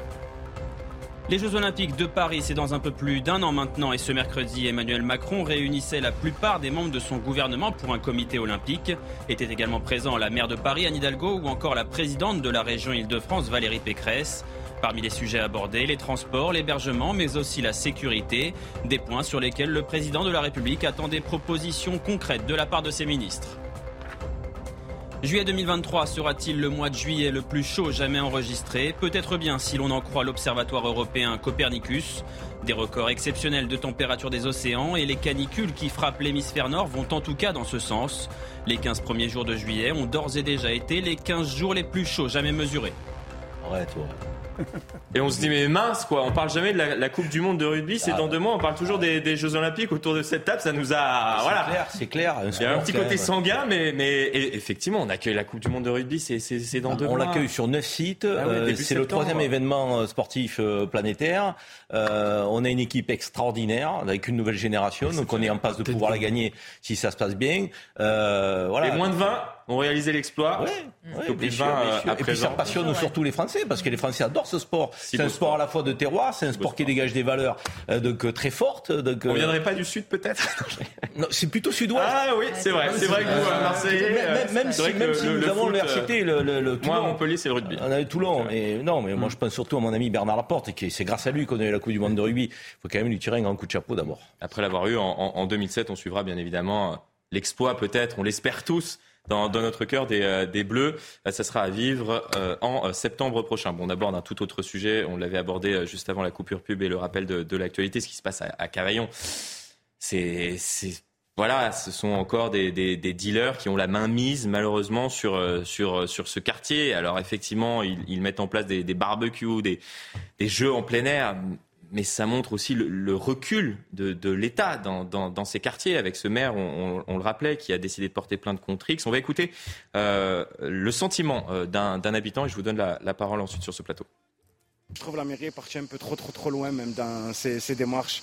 Au lieu de laisser faire et prendre un responsable, un, grand du quartier, lui parler avec lui directement, voilà, de, de faire raisonner les choses pas l'injustice pour rien, pour des minots qui, là, qui se baignent, qui ont chaud, ça sert à rien. C'était c'était le, le week-end du 14 juillet, les jeunes ils avaient chaud et ils ont, les grands du quartier ont pris l'initiative de faire rafraîchir les jeunes tout simplement. Mais la mairie n'a pas envie de la sorte, ils ont voulu laisser les crever de chaud tout simplement. Mais c'est dommage, hein, je trouve, moi franchement c'est dommage. Bon, c'est pas désapprouvé dans, ces quartiers, mais ça montre aussi peut-être justement l'emprise de, ces dealers qui, euh, qui maintenant gèrent totalement la vie dans ces quartiers, Sabrina Matchberg. Parce que c'est euh, la, comment dire, la territorialisation de nouveaux États dans l'État, en réalité, où l'État n'apparaît plus, où l'État ne fait, ne fait plus figure euh, euh, d'autorité. Et là, on se rend compte qu'en fait, depuis des années, ben, il y a eu des espèces de délégations de services publics officieuses dans les quartiers et que bien aujourd'hui, ils appliquent leurs lois avec euh, leurs nouvelles euh, activités sociales. Et comme dans n'importe quel État, eh bien, il y a des économies parallèles, il y a des sociabilités parallèles. Et ce que disait tout à l'heure Geoffroy par rapport à, Angoulême, qui est un exemple certainement illustratif, eh bien non, en réalité, ça n'est pas un exemple illustratif. C'est un exemple qui est sporadique dans l'ensemble du territoire métropolitain. Et là, on s'aperçoit évidemment que bien, effectivement, Euh, on a affaire à un cruel manque d'officiers de, police, mais ça, c'est lié aussi à la politique de Nicolas Sarkozy qui a supprimé la police de, de proximité, mm. qui aurait pu faire front là, en l'espèce, justement, pour endiguer euh, ce type de phénomène où, en fait, c'est la loi du plus fort, c'est la loi du gang, c'est la loi de, cette nouvelle ou de ces nouvelles activités euh, prétendument sociales au nom, justement, d'un trafic de drogue, donc de faits délinquentiels. Et on se rend compte que bien, le, politique n'a pas du tout de, solution. Je rappelle que le maire euh, LR de Cavaillon, certaines associations avaient demandé des caméras de vidéosurveillance et plus de proximité, et il a refusé. C'est ce que disait tout à l'heure euh, euh, Monsieur Narny, qui est le président du collectif Habitat et Citoyens. Donc à partir du moment où l'État n'est plus présent dans ces quartiers, eh bien les personnes s'octroient un droit euh, personnel qui devient un droit collectif au nom d'une communauté, quelle que soit la communauté qui, existe dans ces quartiers. Donc Christophe Couvi, vous êtes justement confronté à la réalité du terrain. C'est de plus en plus dur pour, les policiers d'aller dans, ces quartiers et on a eu on a entendu très régulièrement le, ministre de l'Intérieur depuis, depuis qu'il est arrivé Place Beauvau. Vraisemblablement, il devrait rester Place Beauvau. expliquer que la lutte contre les trafics de drogue, c'était le dossier numéro un, mais que malheureusement, à chaque trafic qui est démantelé dans un quartier, il se réinstalle dans un tout autre quartier. Et c'est presque sisyphien pour vous. En fait, c'est compliqué. Alors, les policiers, ils vont dans les quartiers, hein, mais après, euh, hum. tout dépend comment on y rentre, en fait, hein, et comment on sort. c'est surtout ça aussi. Mais on va dans les quartiers, mais, euh, mais le, la problématique, quand on voit ça, en fait, c'est, on n'arrête pas de le dire, euh, que, que, la France, ça va devenir des cartels. et en fait, on y est. C'est, j'avais l'impression de voir un épisode de Narcos sur Netflix, voilà, avec Pablo Escobar. C'est exactement ce qu'il faisait. Hein. C'est-à-dire, c'est les Robins des Bois. Le, le, gouvernement et l'État ne vous aident pas. D'ailleurs, la personne disait, les minots, ils ont chaud. Mais qu'ont fait les dealers? Pas de problème, on emmène la piscine, les jeux, les grillades. Vous voyez, on n'est pas là, on est là pour votre bien en fait. Et vu que l'État, les mairies, euh, tout, tout, se désengage entre guillemets, qu'il y a un vide qui est laissé, le vide, c'est comme ça, il est tout de suite occupé par des personnes qui comprennent l'enjeu et qui se disent, ben moi derrière tout ça, et c'est aussi pour ça qu'on brûle des bibliothèques, des, écoles. Hein. c'est pas gratuit. Hein. C'est parce qu'en fait, on veut enclaver les gens dans leur dans leur quartier. Euh, c'est des lieux de savoir, et quand on brûle le savoir, on peut pas on peut pas échapper. Et ça fait quand même une manne euh, déjà de consommateurs et aussi euh, une manne, j'allais dire, d'ouvriers de, du deal. Voilà, donc en fait, euh, on, maintient ces quartiers, euh, ces, jeunes dans ces quartiers pour pouvoir mieux les exploiter. Et nous, policiers, ben, effectivement, à une époque, on y allait. On avait ce pouls, on avait le contact. Euh, alors, on n'est pas des policiers gauchos, hein, attention, hein, quand on nous dit des fois, ouais, la police de proximité, c'était pour jouer au foot, etc. Non, non, c'était pour avoir ce contact avec les gens. Et c'était aussi parce que les jeunes, on les connaissait par leur prénom, on savait leur tirer l'oreille quand il fallait les ramener aux parents. On savait aussi des fois désamorcer des situations qui étaient un peu compliquées. Et là, qu'est-ce qu'on a fait? On a laissé ça bah, aux grands frères, qui euh, étaient qui d'ailleurs Les grands frères, ils sont gentils, mais ils n'ont pas fait d'études sociales ni rien. Donc on, a donné de l'argent, etc. aux grands frères. Certains ont réussi, hein, des fois, à calmer un petit peu. Bon, on voit bien maintenant le résultat sur plusieurs générations. Et puis on a laissé ça aussi bah, à la religion. Voilà, parce qu'il y a des religieux qui arrivent, qui mettent un cadre. Il y a des jeunes qui ont besoin d'un cadre, qui effectivement ont besoin de repères. Et vu que le politique chez nous n'a pas ce, ce, cette proportion, cette propension, j'allais dire, à donner des repères et des cadres, eh bien, on va vers là où on nous tend la main. Et la police, en fait, c'est le seul service public encore à aller dans des quartiers défavorisés. Il n'y a plus rien d'autre. Oui, Dragnel, puis, euh, puis on abordera euh, cette question de l'enquête sur l'attentat de Nice, euh, puisque vous êtes en notre compagnie, Noémie Schulz. Non, mais je suis globalement d'accord avec ce qui vient d'être dit. Hein. Le problème, c'est que les dealers contrôlent tellement euh, certains quartiers, euh, que même la liberté d'accès, la liberté d'aller de, d'aller et venir, euh, qu'en fait maintenant, ils organisent la vie sociale. Et c'est ça qui est terrible. C'est-à-dire qu'en fait, les dealers remplacent l'État. et c'est un aveu de faiblesse, de recul qui est, qui est assez incroyable. et puis ça véhicule en plus l'image. ce que vous évoquez un peu, c'est en fait les dealers sont des gentils. Quoi. ce que l'État ne vous permet pas d'avoir, nous on le fait pour vous. Euh, et donc en assurant, en donnant l'impression d'assurer des missions de service public. Et en plus, ça renforce l'idée euh, localement euh, que vraiment l'État c'est des méchants, puisque ce que les, les, dealers sont capables de faire ça, l'État le fait pas. Donc en fait, on, on est, ça, ça, ça enferme un peu dans une logique victimaire. Simplement un mot sur la police de proximité euh, par rapport à ce que vous disiez tout à l'heure. Moi, je me souviens quand même euh, de tout ce qu'on disait sur la police de proximité avant sa suppression. Euh, globalement, ça fonctionnait pas aussi bien que ça. Il y avait, il y avait quand même pas mal de dysfonctionnements. Il y avait un problème de sens de la mission aussi pour les policiers. Euh, et, et, on a l'impression aujourd'hui dans le débat public que s'il y avait la police de proximité, non mais il y aurait aucun problème non, de deal, que tout irait bien. Ça, ça. Moi je trouve que c'est un tout petit peu non, facile. mais évidemment, mais en même temps, euh, je veux dire, la France, le visage de la France a changé, la sociologie a changé, euh, la sociologie de ces quartiers-là a changé depuis, depuis le mandat de Nicolas Sarkozy. Au départ, ça s'appelait la doctrine d'emploi. C'était sous Jean-Pierre Chevènement. Euh, Monsieur Karim Zeribi le sait encore mieux que moi. Ça a été une belle réussite, mais après, il s'est passé des choses dans la société française. Ça a été décadentiel dans la société française. Vous, mais aujourd'hui, en fait, la, la police arrive en dernier, ça, en, en non, dernier ressort. En fait, bien. quand tout a échoué avant, oui. le problème, il est d'abord et avant tout. Si on regarde structurellement, le problème, c'est pas la police de proximité ou pas. C'est que euh, l'immigration, c'est le fait d'avoir euh, parqué entre guillemets des gens euh, dans des espèces d'enclaves territoriales, enclaves ethniques, euh, et, et, de les avoir abandonnés en fait, et de, de, de jamais leur avoir euh, enseigné l'amour de la France, ça, la manière de vivre en non, mais France. Oui, ça, évidemment. Voilà. Et la police là... de proximité ou pas, ça intervient vraiment à la fin. Oui, mais là, c'est un problème structurel. Quand on voit ce qui se passe quand, comme dit euh, Jean-Christophe, il n'y a plus de police qui rentre, et même si elle rentre, elle doit passer par des checkpoints. Donc on est arrivé à un point de catastrophisme social absolu. Si aujourd'hui les, les, policiers, s'il n'y a plus suffisamment d'effectifs de police qui puissent rentrer justement, mmh. comme le disait euh, Jean-Christophe, et essayer de tisser des liens avec ces gens-là, ou en tout cas ne serait-ce qu'assurer la protection des personnes qui subissent malheureusement euh, les offres de cette délinquance, ces espèces de, de, de substitution de l'État dans l'État par des, des dealers qui en plus se la jouent gentil, réconfortant, amuseur, jovial, pour le plaisir de tous on va jamais s'en sortir en fait. Donc, est-ce qu'on décide de ne plus mettre en place de dispositifs de police, mais même, même minorés Ah, moi, dans ces quartiers sporadiquement? Discussion alors, très intéressante. Voilà, est-ce qu'on euh, instant, clairement de discussion et d'assurer les de l'État Oui, on va juste faire une petite parenthèse puisque c'est important cette nouvelle information dans l'enquête sur l'attentat de Nice. Je souhaitais faire un, point euh, assez bref avec vous, euh, Noémie Schulz. Il y a le parquet qui a demandé une requalification en homicide involontaire. On est passé donc de euh, mise en danger de la vie d'autrui à homicide et blessures involontaires. Expliquez-nous pourquoi, qu'est-ce que cela change et alors comment on est passé, c'est en tout cas le souhait du parquet qui demande au juge d'instruction, puisque ce sont eux qui, euh, qui, décideront en final de requalifier ou pas. Pour vous expliquer, la mise en danger euh, de la vie d'autrui, c'est de ne pas avoir mis en place un dispositif de nature à éviter un événement majeur. Et l'homicide et les blessures involontaires, c'est une imprudence, un manquement à une obligation de sécurité, une inattention qui a causé directement le dommage. Donc effectivement, euh, la, seconde, dans le second cas, la, responsabilité euh, des, des, est d'autant plus engagée. Euh, ce qui s'est passé dans cette affaire, vous savez, depuis le début, il y a deux enquêtes dans l'affaire de Nice. Il y a l'enquête, il y a le volet terroriste avec un procès qui s'est tenu euh, à l'automne dernier euh, de huit personnes qui ont été renvoyées, même si le principal euh, accusé a été tué le soir de, de l'attentat. Et puis il y avait un volet sur, effectivement, y a-t-il eu des dysfonctionnements mmh. dans la préparation de cette prom partie, de ce feu d'artifice sur la promenade de, des Anglais. Ça, c'est une enquête qui a été ouverte en 2017 après le dépôt de plaintes de la part de victimes et de familles de victimes pour mise en danger de la vie d'autrui. Et cette deuxième enquête, elle a, bon, on a un peu l'impression qu'il ne s'est pas passé grand-chose pendant sept ans. Euh, le maire euh, actuel, Christian Estrosi, qui était à l'époque adjoint en charge de la sécurité, a été placé sous le statut de témoin assisté, tout comme le maire de l'époque, Philippe Pradal, le préfet des Alpes-Maritimes et son directeur de cabinet.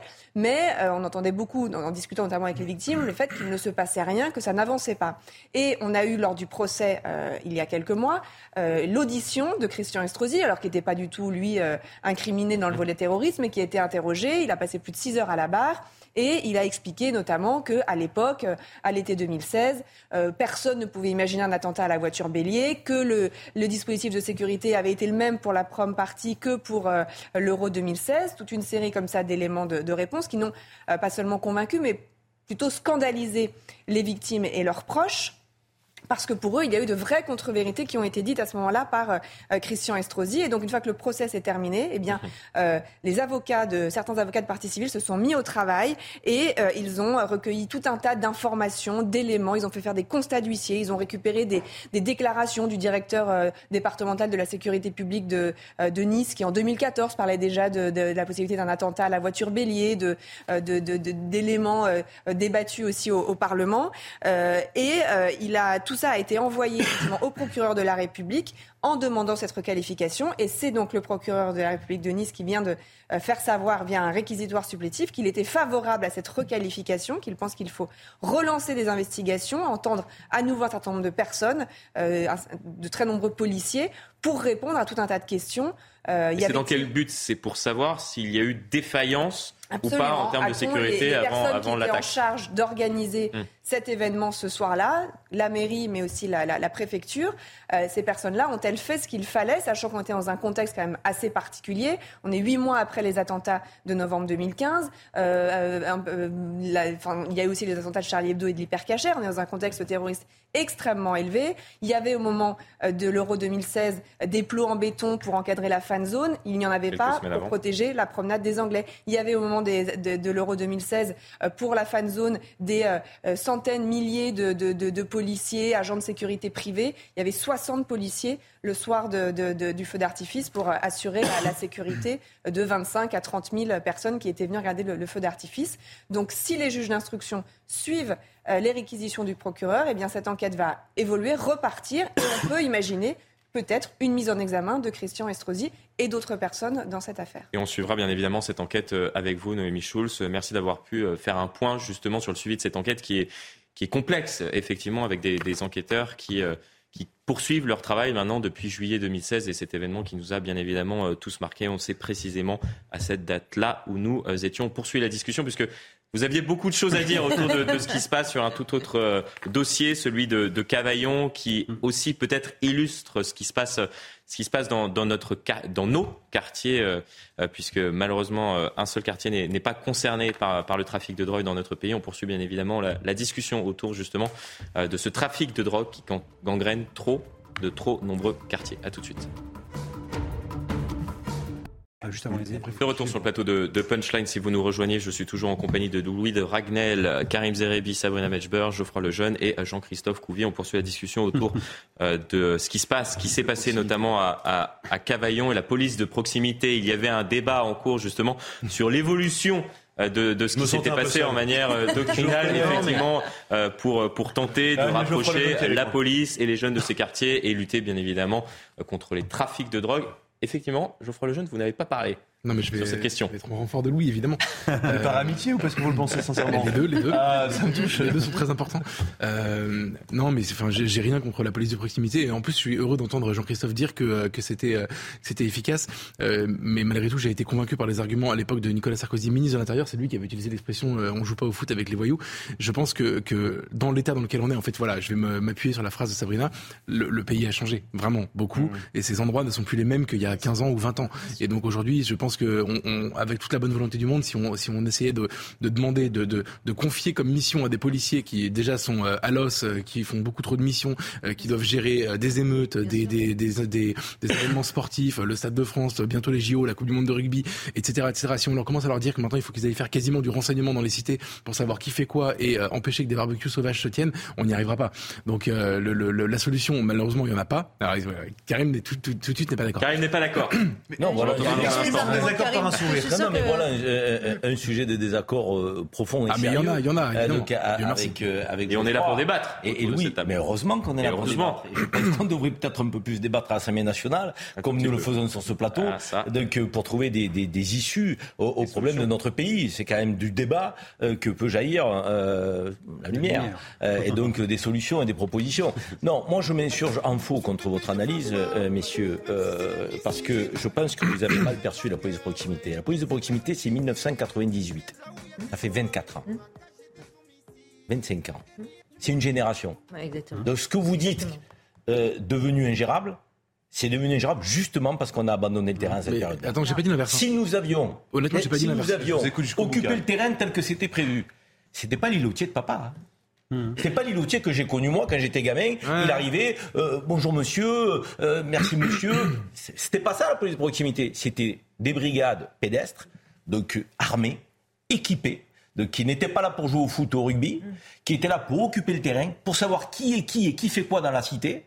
Donc, euh, pour pas faire des opérations coup de poing où on envoie au carton, permettez-moi de vous le dire, des fonctionnaires de police qui ne savent pas où ils rentrent, qui ne savent pas qui ils ont affaire, parce qu'on n'a pas occupé le terrain. Or, si vous aviez la police de proximité, vous savez l'avantage de la police de proximité, même les habitants des quartiers vous le disent aujourd'hui, on la veut cette police de proximité. parce qu'elle savait au premier étage qu'il y avait le jeune étudiant qui habitait là et qui était tranquille. On savait qu'au deuxième, il y avait la fratrie euh, qui déconnait un petit peu. on savait qu'au quatrième, il y avait la mamie euh, qui était un peu isolée. Il y avait ce lien humain. Qui, n'est pas dénué de sens quand on est fonctionnaire de police. Protéger et servir, occuper le terrain. Alors oui, si votre euh, euh, analyse c'est de dire on ne peut pas faire que de la police de proximité dans ces quartiers pour trouver une forme d'apaisement de, de, et de vivre ensemble. Je dis oui, mais si vous ne créez pas les conditions de l'ordre, vous ne pouvez rien construire. Or, vous, je pense que vous vous plantez idéologiquement sur la notion de proximité. Bah, la police de proximité, c'est une police républicaine qui reprend le territoire, qui l'occupe au quotidien. Et si elle l'occupe au quotidien, elle est un marqueur pour des jeunes. Aujourd'hui, le marqueur pour les jeunes, c'est les dealers qui organisent des fêtes. Alors, moi, je, ne sais pas si vous vous rendez compte une de ce que vous avez fait avec votre idéologie et vos amis. Je vous le dis. En fait, on est laxiste. Avec un peu de on est laxiste. C'est vous idéologie de l'abandon. Ok, alors on a, une forme de laxisme, mais idéologie de l'abandon. Karim, on a une réponse en deux temps. Je commence, Louis va ensuite euh, achever la discussion. Et on s'est compris en un regard. Non, mais il y a une faute de, syntaxe dans votre euh, phrase. Vous dites si vous aviez la, la police de proximité. Moi, je dis, ce que vous dites, en fait, c'est si vous aviez eu la police de proximité. Ne refaisons pas le débat. Peut-être que si la police de proximité était restée dans ces quartiers pendant les 25 ans dont vous venez de parler, peut-être on ne saura jamais. Mais peut-être que vous auriez raison. Mais aujourd'hui, elle n'est pas là et les quartiers sont dans la situation qu'on connaît. Nous, ce qu'on dit, c'est qu'aujourd'hui. du vide. Voilà. Nous, ce qu'on dit, c'est qu'aujourd'hui, ça ne peut plus être ça la solution. Aujourd'hui, moi, je pense, et après, je laisserai Louis euh, achever la démonstration. Ce que je pense, c'est que prenons l'exemple du barbecue. Il est très intéressant. Euh, on va pas prendre des arrêtés pour interdire les barbecues euh, parce que sinon, ça va pénaliser plein de gens qui font des barbecues sans aucun problème. C'est un peu l'histoire de, de l'immobilité à, à, Angoulême. C'est un peu ridicule. Mmh. Donc, de quoi ont besoin On va arrêtons-nous sur les jeunes, juste les jeunes, les, les les jeunes générations, ceux qui vont basculer dans la délinquance ou pas d'ailleurs, donc on espère qu'ils basculeront pas dans la délinquance. De quoi ils ont besoin? Au fond, ils ont besoin de savoir que le dealer, il va à un moment donné en prison qu'à un moment donné, on lui dit stop, qu'à un moment donné, l'État est capable de s'opposer et de mettre une, une, frontière, parce que comme ça, il a un exemple, un mauvais exemple, donc il n'a pas envie de suivre. Je pense que, au fond, la réponse, c'est une réponse, c'est un problème de réponse pénale. C'est pas au, pardon, c'est pas aux policiers d'aller assumer. Non, mais bien sûr, mais de réponse pénale. je suis d'accord, mais mais pour qu'il y ait une réponse pénale, fondamentalement, qu'il y ait des gens pour interpeller, bah, pour arrêter. Ce que je veux dire, c'est que police de proximité, c'est envoyer au casse-pipe des mecs qu'on vient demander. Non, pas du tout. Et qu'on a autre chose à faire. Pas du tout, pas du tout, pas du tout. Je laisse reconquérir le territoire, je crois. Honnêtement, un, dernier mot, c'est un, un, débat et un sujet extrêmement intéressant. Il y a un autre sujet que je, je, souhaite absolument aborder. Je ne sais pas si vous avez vu la, la une de La Voix du Nord, mais c'est un tout autre sujet qui a choqué certaines personnes, qui nous a interpellés également. On aura l'occasion d'en parler dans un instant, mais avant cela, je vous donne la parole, Jean-Christophe. Oui, non, je voulais juste dire, euh, en fait, la, police de proximité, alors c'est pas l'alpha et l'oméga de toute la solution, etc. C'est pas non plus euh, la police bisounours. Euh, on est juste là pour boire des canettes avec les délinquants. C'est pas du tout ça. C'était juste qu'en fait, quand on était dans les quartiers, effectivement, on servait aussi de thermomètre, c'est-à-dire qu'on savait détecter. Et l'idée, c'était de faire du renseignement opérationnel qui partait directement donc dans les commissariats. On avait aussi des commissariats de quartier. Il n'y a plus de commissariat de quartier. on fait des commissariats d'agglomération où on met des policiers qui viennent de plusieurs quartiers pour faire des patrouilles. Voilà, un peu comme les gendarmes d'ailleurs, parce que c'est ça aussi, euh, les gendarmeries, je suis désolé, mais le, soir, les gendarmeries, elles sont fermées. Il y a des permanences qui tournent. Bon, le commissariat de police, il est ouvert H24. Donc là, on a fermé des commissariats pour agglutiner des fonctionnaires de police parce qu'il fallait des effectifs et on ne les avait pas. Et donc, du coup, on a quitté quand même ce terrain-là. Après, il y a aussi des policiers qui ont sauvé des gamins parce que euh, il y avait des cours du soir, parce que des fois on les prenait, on emmenait voir des, des professeurs. Moi, j'ai des, des, des, gamins euh, qui, qui, maintenant se travaillent tiens, chez Renault, euh, directeur régional. Il me dit, il était originaire des, gens du voyage. Il me dit, bah, tu sais, si vraiment j'avais pas eu à un moment donné un collègue de la BAC qui me prenait tous les quatre matins, plus un instituteur qui me faisait faire des cours du soir. Aujourd'hui, je serais quoi? Je serais un voyou, je serais en tôle. Ils m'ont sauvé. Je dois, je dois, je dois ma, ma, carrière à deux personnes. Donc en fait, il y a quand même. Je dis pas, je dis pas que ça se fait en claquement des doigts. Le problème, c'est que c'est effectivement à l'époque une partie euh, de, de, de, nos politiques qui voulaient faire la politique du chiffre. Et c'est à partir de là que tout s'est cassé la figure. Parce que la politique du chiffre, on s'en servait euh, justement pour avoir, pour être élu, en disant on est efficace, on a un ratio d'efficacité. L'idée c'était de faire des enveloppes euh, où on donnait au chef de, au commissaire, il y avait des enveloppes pleines de billets et des enveloppes vides pour les humilier. C'était ça en fait le, le, la politique du chiffre. Et les collègues, et d'ailleurs on y est toujours, on a toujours la prime au mérite. Mais la prime au mérite de quoi? De travailler plus que le collègue à côté? Alors on fait des primes au mérite groupées etc. Mm. Vous cassez ça et je vous jure, vous donnez peut-être plus de, de, de, primes, j'allais dire, de, entre guillemets, de risque, on appelle ça d'ISSP ou d'allocation de maîtrise, et tout le monde sera content. Et là, on est en train de diviser les fonctionnaires. Je veux une prime d'OPJ, je veux une prime de motard, je veux une prime de FSMI, je veux une prime de ci. Enfin, je veux dire, à un moment donné, il, faut, ici, il faut revoir le logiciel et mmh. arrêter ces primes au mérite qui cassent le sens de la police nationale. Autre sujet extrêmement important, et vous avez peut-être vu cette image qu'on a projetée à l'écran, c'est la une de la Voix euh, du Nord, puisque c'est une réalité depuis de nombreuses mm. années euh, à présent, mais je pense que cette image illustre ce qui se passe finalement euh, sur les plages du nord de la France où l'on voit effectivement des touristes, peut-être des, habitants des, alentours, profiter donc de, de, la plage avec malheureusement ce qui se passe depuis de trop nombreuses années, là encore peut-être, c'est-à-dire ces, ces, ces, dizaines, ces milliers de migrants, quasiment 10 000 euh, migrants qui ont quitté euh, les, côtes françaises pour tenter de rejoindre les côtes britanniques. Cette image parle d'elle-même, Geoffroy Lejeune. Et elle est terrible. Elle est terrible. Elle est vraiment terrible. Écoutez, euh, comme moi je vois, comment dire, on est d'accord, c'est des migrants qui partent, qui quittent la France quitte la France. qui mais, aller de l'autre côté. Mais voilà, qui veut en Angleterre. Mais, euh, mais, mais on a les mêmes images en Espagne de gens qui arrivent. Mmh. Moi, je vois la, la, cohabitation de deux mondes, en fait, qui, qui, qui enfin, la cohabitation, non, c'est pas une cohabitation d'ailleurs, mais je vois deux mondes qui n'ont rien à se dire en réalité. C'est, c'est absolument terrifiant. Et si vous voulez, euh, je, je, l'humanité me dicte un commentaire, c'est je pense que la politique publique qu'il faudrait appliquer pour éviter ce genre d'image qui, qui, qui, quand même fait froid dans le dos, c'est d'expliquer à, à, ces gens, en l'occurrence euh, aux migrants qui sont en train de prendre la mer, de risquer leur vie, de traverser des, des mers avec des embarcations de fortune, etc., de leur expliquer qu'en réalité, ils, ont, ils n'ont rien à trouver, en tout cas pas autant que ce qui viennent aujourd'hui, qu'ils n'ont rien à trouver sur, sur notre continent. En fait, je, pense que euh, tant qu'on n'aura pas un discours qui est capable d'expliquer ça, on réussira rien. Euh, et c'est, c'est, je prends souvent l'exemple de l'Australie, même si la, la, la, la géographie n'est pas la même, mais ils ont eu une, une communication assez claire en disant vous n'avez rien à trouver chez nous parce que euh, une fois qu'ils sont en Angleterre, ils vont trouver des jobs sous-payés d'esclaves euh, et, euh, et, et d'ailleurs le gouvernement britannique commence à muscler un peu sa politique migratoire donc peut-être qu'ils finiront au Rwanda. Ah enfin c'est c'est c'est en fait c'est l'illusion que un, monde meilleur est possible en venant en Europe pour des gens qui quittent du coup leur terre, leur famille la plupart du temps me, vraiment me glace le sang. Je trouve ça terrifiant. Je, je pense que l'humanité ce serait de leur expliquer l'inverse en réalité. Et on poursuit la discussion dans, dans un instant. On abordera également ce nouveau numéro vert mis en place euh, par le gouvernement pour tenter euh, de venir en aide aux, propriétaires de voitures incendiées durant les émeutes. Mais on va, on va poursuivre la discussion autour de, cette image qui, qui, nous a interpellés et qui vous choque beaucoup et qui illustre effectivement euh, cette problématique migratoire. On en parle depuis, depuis de nombreuses années, malheureusement, mais cela continue avec ces migrants qui risquent leur vie également. Et il faut le souligner, ça a été rappelé à l'instant par Geoffroy Lejeune. Restez bien avec nous sur CNews. Et comme vous pouvez le constater très souvent, la discussion se poursuit, y compris durant les coupures pub. Bon, on poursuit euh, cette dernière autour de, cette image. Elle nous a, elle nous a interpellé. Elle vous choque peut-être, euh, vous qui, nous regardez, euh, cette une de, la Voie du Nord avec effectivement ces habitants, peut-être ces, ces, touristes qui, qui profitent donc de, de, la mer et, et, ces migrants qui tentent de rejoindre les, les côtes britanniques au péril de, de, leur vie. Vous en pensez quoi autour, autour de la table?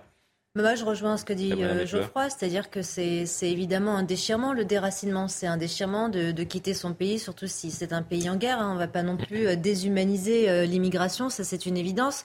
Après, évidemment, à charge au pays de pouvoir les prendre en charge dans la dignité humaine et puis de, les, de les fondre dans un, dans un socle culturel commun, n'est-ce pas? Et nous, en France, si l'immigration est aussi euh, hémorragique, c'est parce qu'on n'arrive plus à, assumer notre modèle euh, traditionnel euh, d'assimilation. C'est en partie pour ça qu'il y a autant de dislocations culturelles qui sont liées aux problématiques migratoires.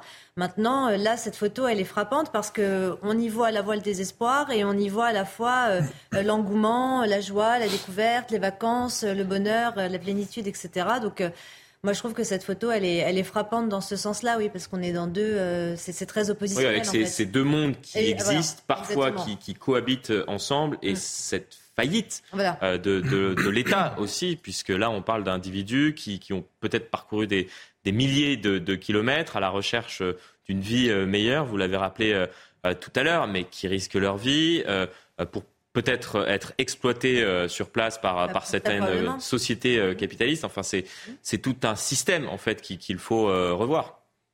C'est la faillite de, ouais, de, de, nos États, pas, pas de. Et de nos États, effectivement, puisqu'il y a parfois un duel, effectivement, entre le Royaume-Uni et la France. Oui, bien sûr. Et puis, il y a des pays qui sont effectivement en guerre. Il y a des pays mm.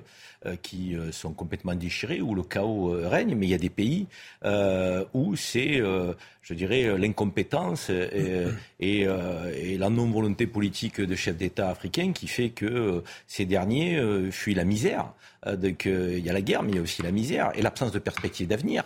Donc, et là, c'est la responsabilité aussi donc, de ces chefs d'État qu'il faut savoir mm. pointer. Alors, avec lesquels nous travaillons, parfois avec lesquels nous faisons aussi du business, parfois avec lesquels nous nous y retrouvons aussi avec nos grands groupes de, qui vont euh, prospérer là-bas. C'est une évidence. Mais la responsabilité de ce point de vue étatique, elle est partagée. Après, euh, je ne pense pas que euh, dire à, à, ces, à, ces, femmes, ces hommes et, ces enfants qui suivent, de que, que, l'Europe, l'Occident n'est plus d'un Eldorado suffira à, à faire en sorte qu'ils ne traversent pas. Je veux dire, ils traverseront, d'ailleurs, le font au péril de leur vie. des milliers euh, des dizaines de milliers qui meurent chaque année. C'est un drame absolu. Moi, là, pour ce qui concerne le rapport à la Grande-Bretagne, je remettrai en cause les accords du Touquet. Donc, euh, je suis désolé. renégocié, hein, effectivement. je veux dire, après, euh, les Anglais géreront de la problématique, mais ils ont tellement envie de, de, de, traverser la Manche et d'aller en Grande-Bretagne, ils le feront coûte que coûte au péril de leur vie. on ne pourra pas les arrêter. on ne pourra pas les arrêter.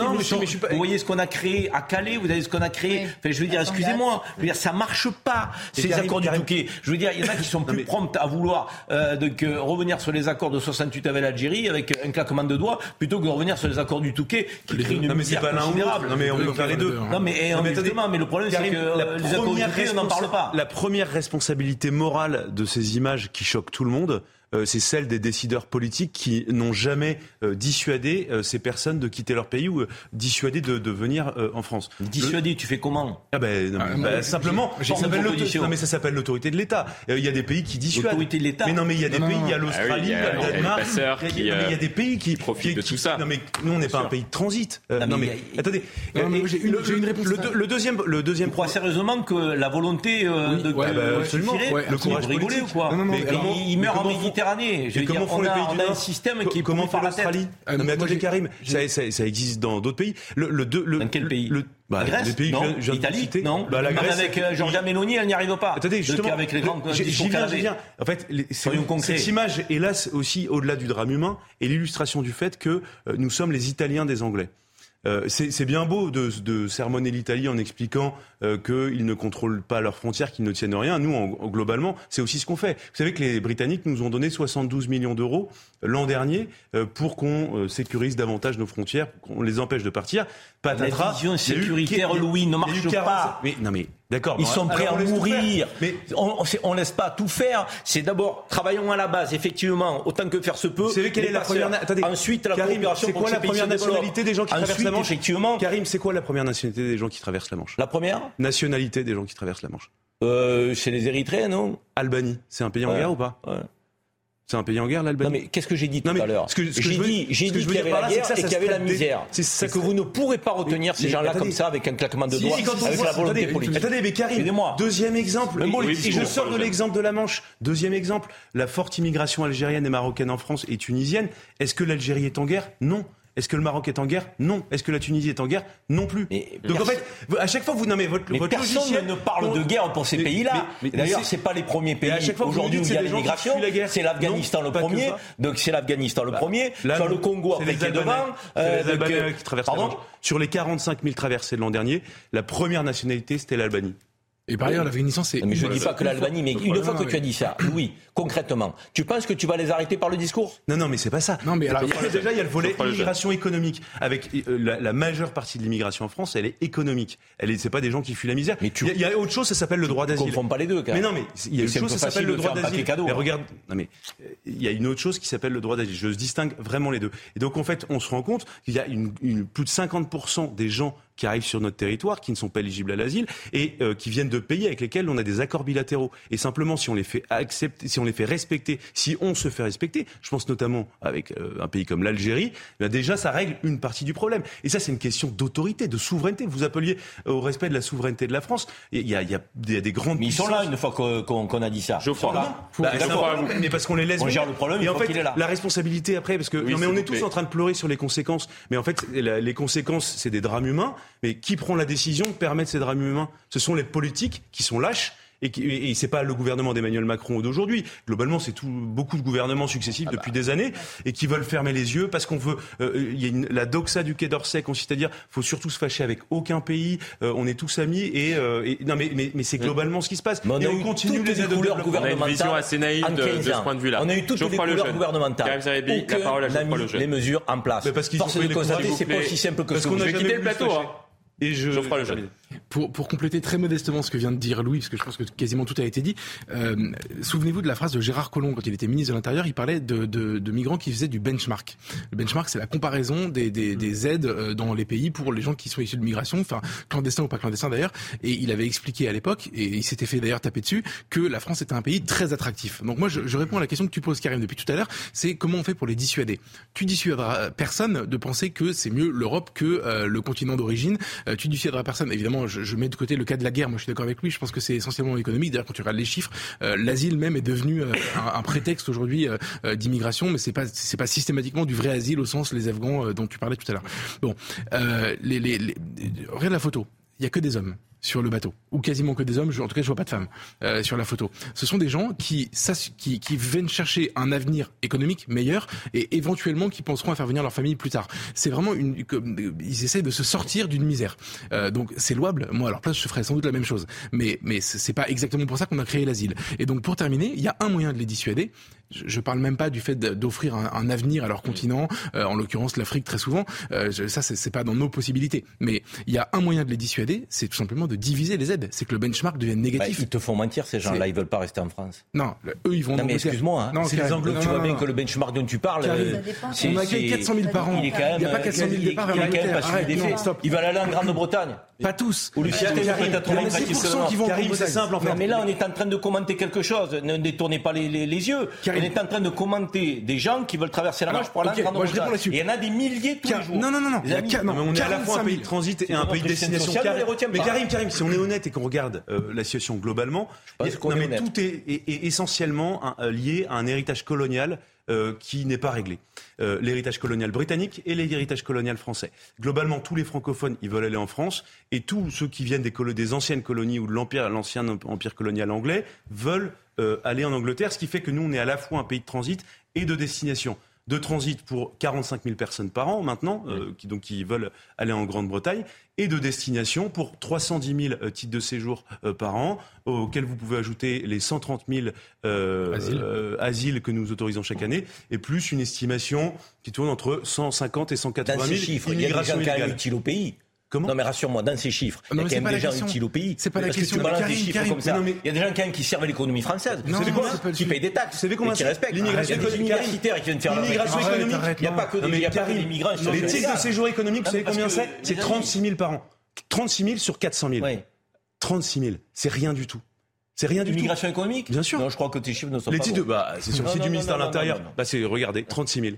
Et, mais je peux vous faire la pyramide, je la connais par le cœur. médecin. Le, le, le, premier motif, c'est l'immigration familiale, les étudiants étrangers ensuite, et enfin, je crois que le constat a été fait. En fait, là, ce qu'attendent les Français, c'est des réponses, effectivement, des Bien solutions sûr. politiques, et on, on, en manque malheureusement, puisque cette image, on, on, on vous la donne aujourd'hui, mais on aurait pu prendre une image d'il y a deux ans, d'il y a cinq ans, d'il y a dix ans, elle aurait été quasiment euh, similaire. On, on, on clôt euh, ce sujet. Il y a énormément de, de sujets abordés euh, aujourd'hui. Je souhaitais aborder ce nouveau numéro vert. Ah, à chaque problème. Finalement, on va peut-être mettre un numéro vert pour, pour, pour tous les problèmes qu'on a. Hein. Un problème, une solution, un numéro vert. Là, c'est le dernier, la dernière trouvaille de, de l'exécutif. Voilà, le 116 006. C'est si votre voiture a été brûlée durant les, les émeutes, que, vous avez des difficultés, effectivement, euh, pour pouvoir euh, euh, soit euh, engager des procédures pour vous faire euh, rembourser, soit justement euh, vous n'avez pas forcément une assurance qui, peut rembourser l'intégralité du véhicule. Il peut y avoir une aide de l'État. Je croyais que c'était fini pourtant les, numéros verts. Emmanuel Macron avait dit il y en a ras-le-bol des numéros verts. On va, peut-être l'écouter euh, tout à l'heure. Non mais je, suis globalement d'accord avec vous. C'est, c'est, Et je suis pas un amoureux des numéros verts. Mais en l'occurrence, j'ai un peu réfléchi au sujet. Je me suis dit, euh, qu'est-ce que je propose On espère quand même que Non, vous mais- réfléchissez. J'essaye, j'essaye. Euh, On le mais- sait, on le et sait, je me je posais la question, qu'est-ce que je proposerais comme service euh, différent? Et, euh, et- et le, le- le premier objectif, quand même, c'est d'éviter Mmh. de saturer les services de, police. Les, Oui, enfin là, c'est pour se Police hein, c'est pas pour. euh, non mais Oui. bien sûr, mais pour qu'il n'y ait pas de confusion. sinistres. Mais- Et, et je, je- mais je suis très ouvert. euh, Non, non, vous, avez êtes des- libéral quand vous êtes état quand ça vous arrange aussi. En quoi, franchement, une relation entre euh, un assuré et un assureur, en quoi l'État va venir au milieu avec un numéro vert? Louis, Et, non, mais je me pose c'est la une question. relation de l'assureur de l'assuré. Ah non, mais pour compenser Mais le. Ouais, parfois, il y y a des l'assureur- compensations l'assureur effectivement qui sont mises en place l'assureur effectivement, par, par l'État. C'est ce qui rembourser, je sais explique pas. euh, le, le Mais je me gouvernement. pose la question On a, sincèrement. on a une, une telle bureaucratie, une telle suradministration, on en rajoute toujours des couches sans se soucier de l'efficacité de ce que l'on crée. Derrière ce numéro, on a les gens pour répondre, on a les gens pour traiter. On espère. Parce que c'est bien beau le numéro, mais derrière, donc c'est On devrait faire le test, on devrait composer là, le a fait le test et 116 il y avait personne. 006 pour voir s'il y a quelqu'un qui nous répond. Il nous reste 8 Mais- minutes d'émission. Est-ce qu'il y a quelqu'un qui va répondre dans, dans, dans les 8 minutes? On espère. En tout cas, euh, si, s'il y a des Français qui nous écoutent, qui sont concernés, qui tentent d'appeler ce numéro-là et qu'il n'y a personne qui répond. Bon, on écoute euh, Emmanuel Macron qui partage finalement peut-être euh, votre avis. C'était en, en tout début d'année lorsqu'il y avait eu un numéro vert qui avait été installé, un de plus, pour, pour aider les boulangers qui avaient du mal à, à payer euh, leurs factures euh, d'électricité. Comment Il a changé d'avis depuis. Bah peut-être. On écoute Emmanuel Macron, on en débat. Euh, on m'avait donné un numéro vert, mais il se trouve que j'ai eu un bon réflexe. J'ai testé le numéro vert qu'on m'a donné avant. Euh, ça marche pas. Donc on va s'organiser d'ici lundi. Non, non, non, mais donc euh, euh, et moi j'en ai ras le bol des numéros verts dans tous les sens. Donc déjà, ce qu'on va, on va s'organiser parce qu'il y a une chose qui marche bien dans la République, c'est les préfectures dans chaque département. Donc pour tous ceux qui ont des angoisses, on va donner un renfort à nos préfectures pour les standards, mais on va prendre les noms des gens et on va mettre en place un petit dispositif d'alerte. Ouais, C'est dingue, je suis d'accord. Bon, c'est- C'était il y a six mois. Il a raison, Karim. Et, et on va tenter en, en- en régie, Céline Génaud m'a m'a informé de cela, de contacter le numéro vert pour voir effectivement s'il y a quelqu'un qui, qui est au bout du fil. C'est-à-dire qu'on finit par faire ce qu'on... Oui, je crois que j'ai tout dit en ne disant rien. Finalement, parfois, on, on dit tout en ne Non, disant rien, mais... Le soupir était parfait, quoi. Ouais, C'est vrai que l'archive, elle est, elle, est, elle est très cruelle, très cruelle, très dure. Bon, alors, Christophe Couvi. moi, je vais faire un parallèle avec la police quand même, parce que nous aussi, on a des plateformes de dénonciation, Mm. etc. Sauf que derrière tout ça, nos collègues nous le disent, il faut aussi mettre des, des effectifs. Il faut traiter. Oui. Et donc en fait, quand on voit problème. que non, on a une hiérarchie, nous, euh, qui, qui nous le dit aussi, hein, qui passe son temps à traiter euh, les, justement le, reporting, à savoir quelle, euh, quelle patrouille a fait quoi, parce qu'on a une plateforme de dénonciation, on a une plateforme de ci, on a un numéro vert, donc il faut enquêter en interne, et ça prend un temps fou. Et pendant qu'on interroge les policiers en disant qu'est-ce que vous avez fait tel soir à telle heure, est-ce que vous connaissez Madame Machin, vous êtes à soi-disant rentré, vous avez mis le pied euh, qui a dépassé la porte. Alors il faut se rappeler déjà dans le temps, il faut presque tout noter. Enfin c'est que des trucs comme ça. Et donc les numéros verts, bah, je suis désolé, enfin on peut pas faire un guichet unique quand même pour euh, pour euh, pour simplifier les choses. Il y a des préfectures, donc je pense que déjà euh, peut-être que les préfectures peuvent faire aussi le job.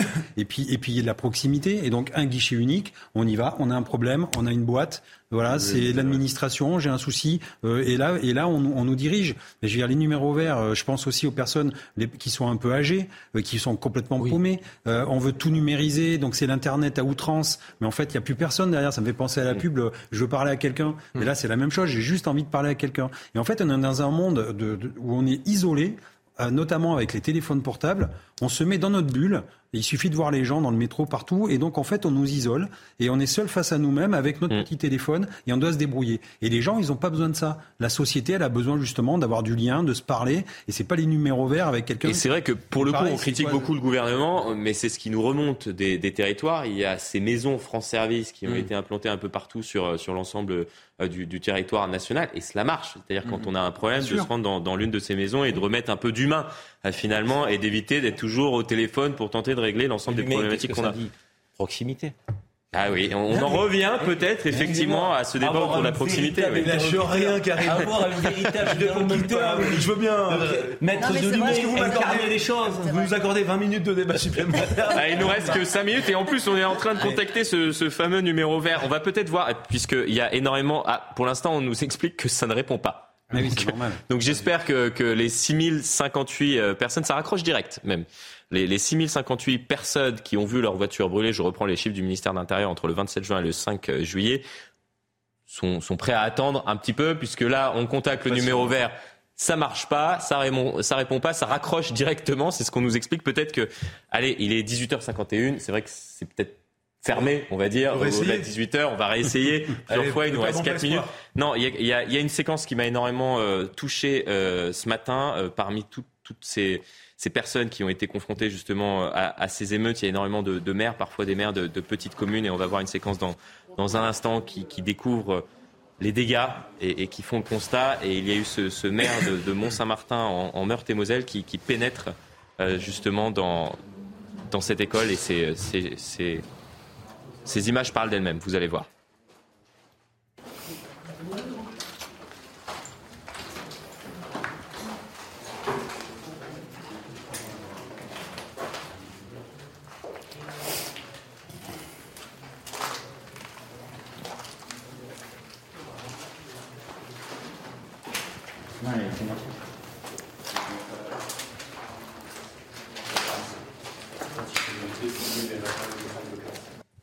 C'est que ça nous fend le cœur. Euh, il y a une incompréhension. Euh, c'est ça renforce l'idée que euh, derrière les émeutiers, il y a des délinquants, des voyous, des pilleurs euh, qui n'ont aucune conscience. de la stupidité. il n'y a, rien à piller dans une école. Enfin, euh, c'est de la délinquance. De, ah, mais c'est de la délinquance, ça, bien ce évidemment. Ce sont des, des, actes de voyous. Euh, une école républicaine, maternelle, la voiture de son voisin, un centre de loisirs, une bibliothèque, euh, le poste de police municipale. Enfin, excusez-moi, mais c'est quoi ça Je veux dire, arrêtez, arrêtez émeutiers, ne faites pas croire que vous avez fait ça en quelconque pensée pour Naël. C'est impossible. Ne faites pas croire que vous avez une conscience sociale. Vous n'en avez pas. Ne faites, pas, ne faites rien croire. Vous êtes des voyous. Point barre. Donc moi j'en ai assez qu'on cherche et j'ai vu parfois des gens qui cherchaient des circonstances mais vous savez ça va mal euh, dans ces banlieues ça fait des décennies. C'est eux-mêmes ce qu'ils disent hein, lorsqu'ils mm. sont arrêtés. Ils disent pas du tout qu'ils ont fait ça suite à la mort de, de, de, Naël. Hein. Mm. La plupart, euh, la plupart du temps, c'est ce, que, ce que nous remontent en tout cas les rapports de police. Hein. Mm ce, que je voudrais ce que je voudrais simplement dire, c'est qu'effectivement, euh, moi, je ne fais pas dans le déterminisme, euh, ni dans le dolorisme, ni dans le victimisme. Ces gens-là, ils ont saccagé des villes entières, ils ont détruit précisément tout ce qui est constitutif du lien social et qui font, d'une communauté. Et quand on, on, regarde ces images, eh bien, on assiste à quoi? Une bérésina déshumanisée, désincarnée, où le maire, donc la figure tutélaire de la municipalité est en train de pleurer parce que je l'ai écouté ce matin, ce monsieur. Il disait que ça faisait 20 ans qu'il est en exercice et qu'il n'a jamais vu ça de sa vie et qu'il a lutté, lutté, lutté tout au long de ses programmes politiques pour asseoir davantage de services publics dans sa commune. Et on se rend compte qu'aujourd'hui, eh bien, il est, face à un désarroi moral, un désarroi émotionnel, un désarroi politique. Il est complètement perdu au point même de verser une larme. Donc là, on est vraiment, réellement dans ce qu'on appelle la désincarnation. Et quand on parle de vivre ensemble, si on détruit les vecteurs d'émancipation sociale, si on détruit les vecteurs de lien social. Comment voulez-vous faire société? Comment voulez-vous vivre ensemble? Eh bien, quand on se rend compte de, ce qui se passe, la question est aujourd'hui de savoir comment peut-on survivre ensemble. Voilà. Effectivement, je crois que tout est dit. Et, tout à l'heure, on, expliquait qu'il y a des silences qui illustrent parfois plus euh, que des mots euh, une situation. Euh, faisait référence. voilà, numéro, vert qui, ne marche pas, visiblement. Céline, vous me confirmez, on, on a réessayé. Voilà, on a essayé, on a réessayé, euh, c'est sur répondeur. Le président bah, avait donc raison, ça ne sert à rien. Voilà, heureusement qu'on n'est pas concerné, voilà, mais on pense bien évidemment à ces, euh, ces milliers de conducteurs qui, eux, sont peut-être concernés, qui font des mmh. difficultés à aller euh, au travail car ils n'ont plus de voiture. Elle a été incendiée il y a, il y a quelques semaines maintenant durant ces émeutes. C'est la fin de cette émission, ce fut un vrai plaisir. Merci Florian. Voilà, plaisir partagé, j'espère. Plaisir partagé. J'espère que c'était un réel plaisir également de, de nous suivre. Merci, vous êtes toujours au rendez-vous, très chers téléspectateurs. On se retrouve à demain, 17h. Rendez-vous pris. Allez, très bonne soirée.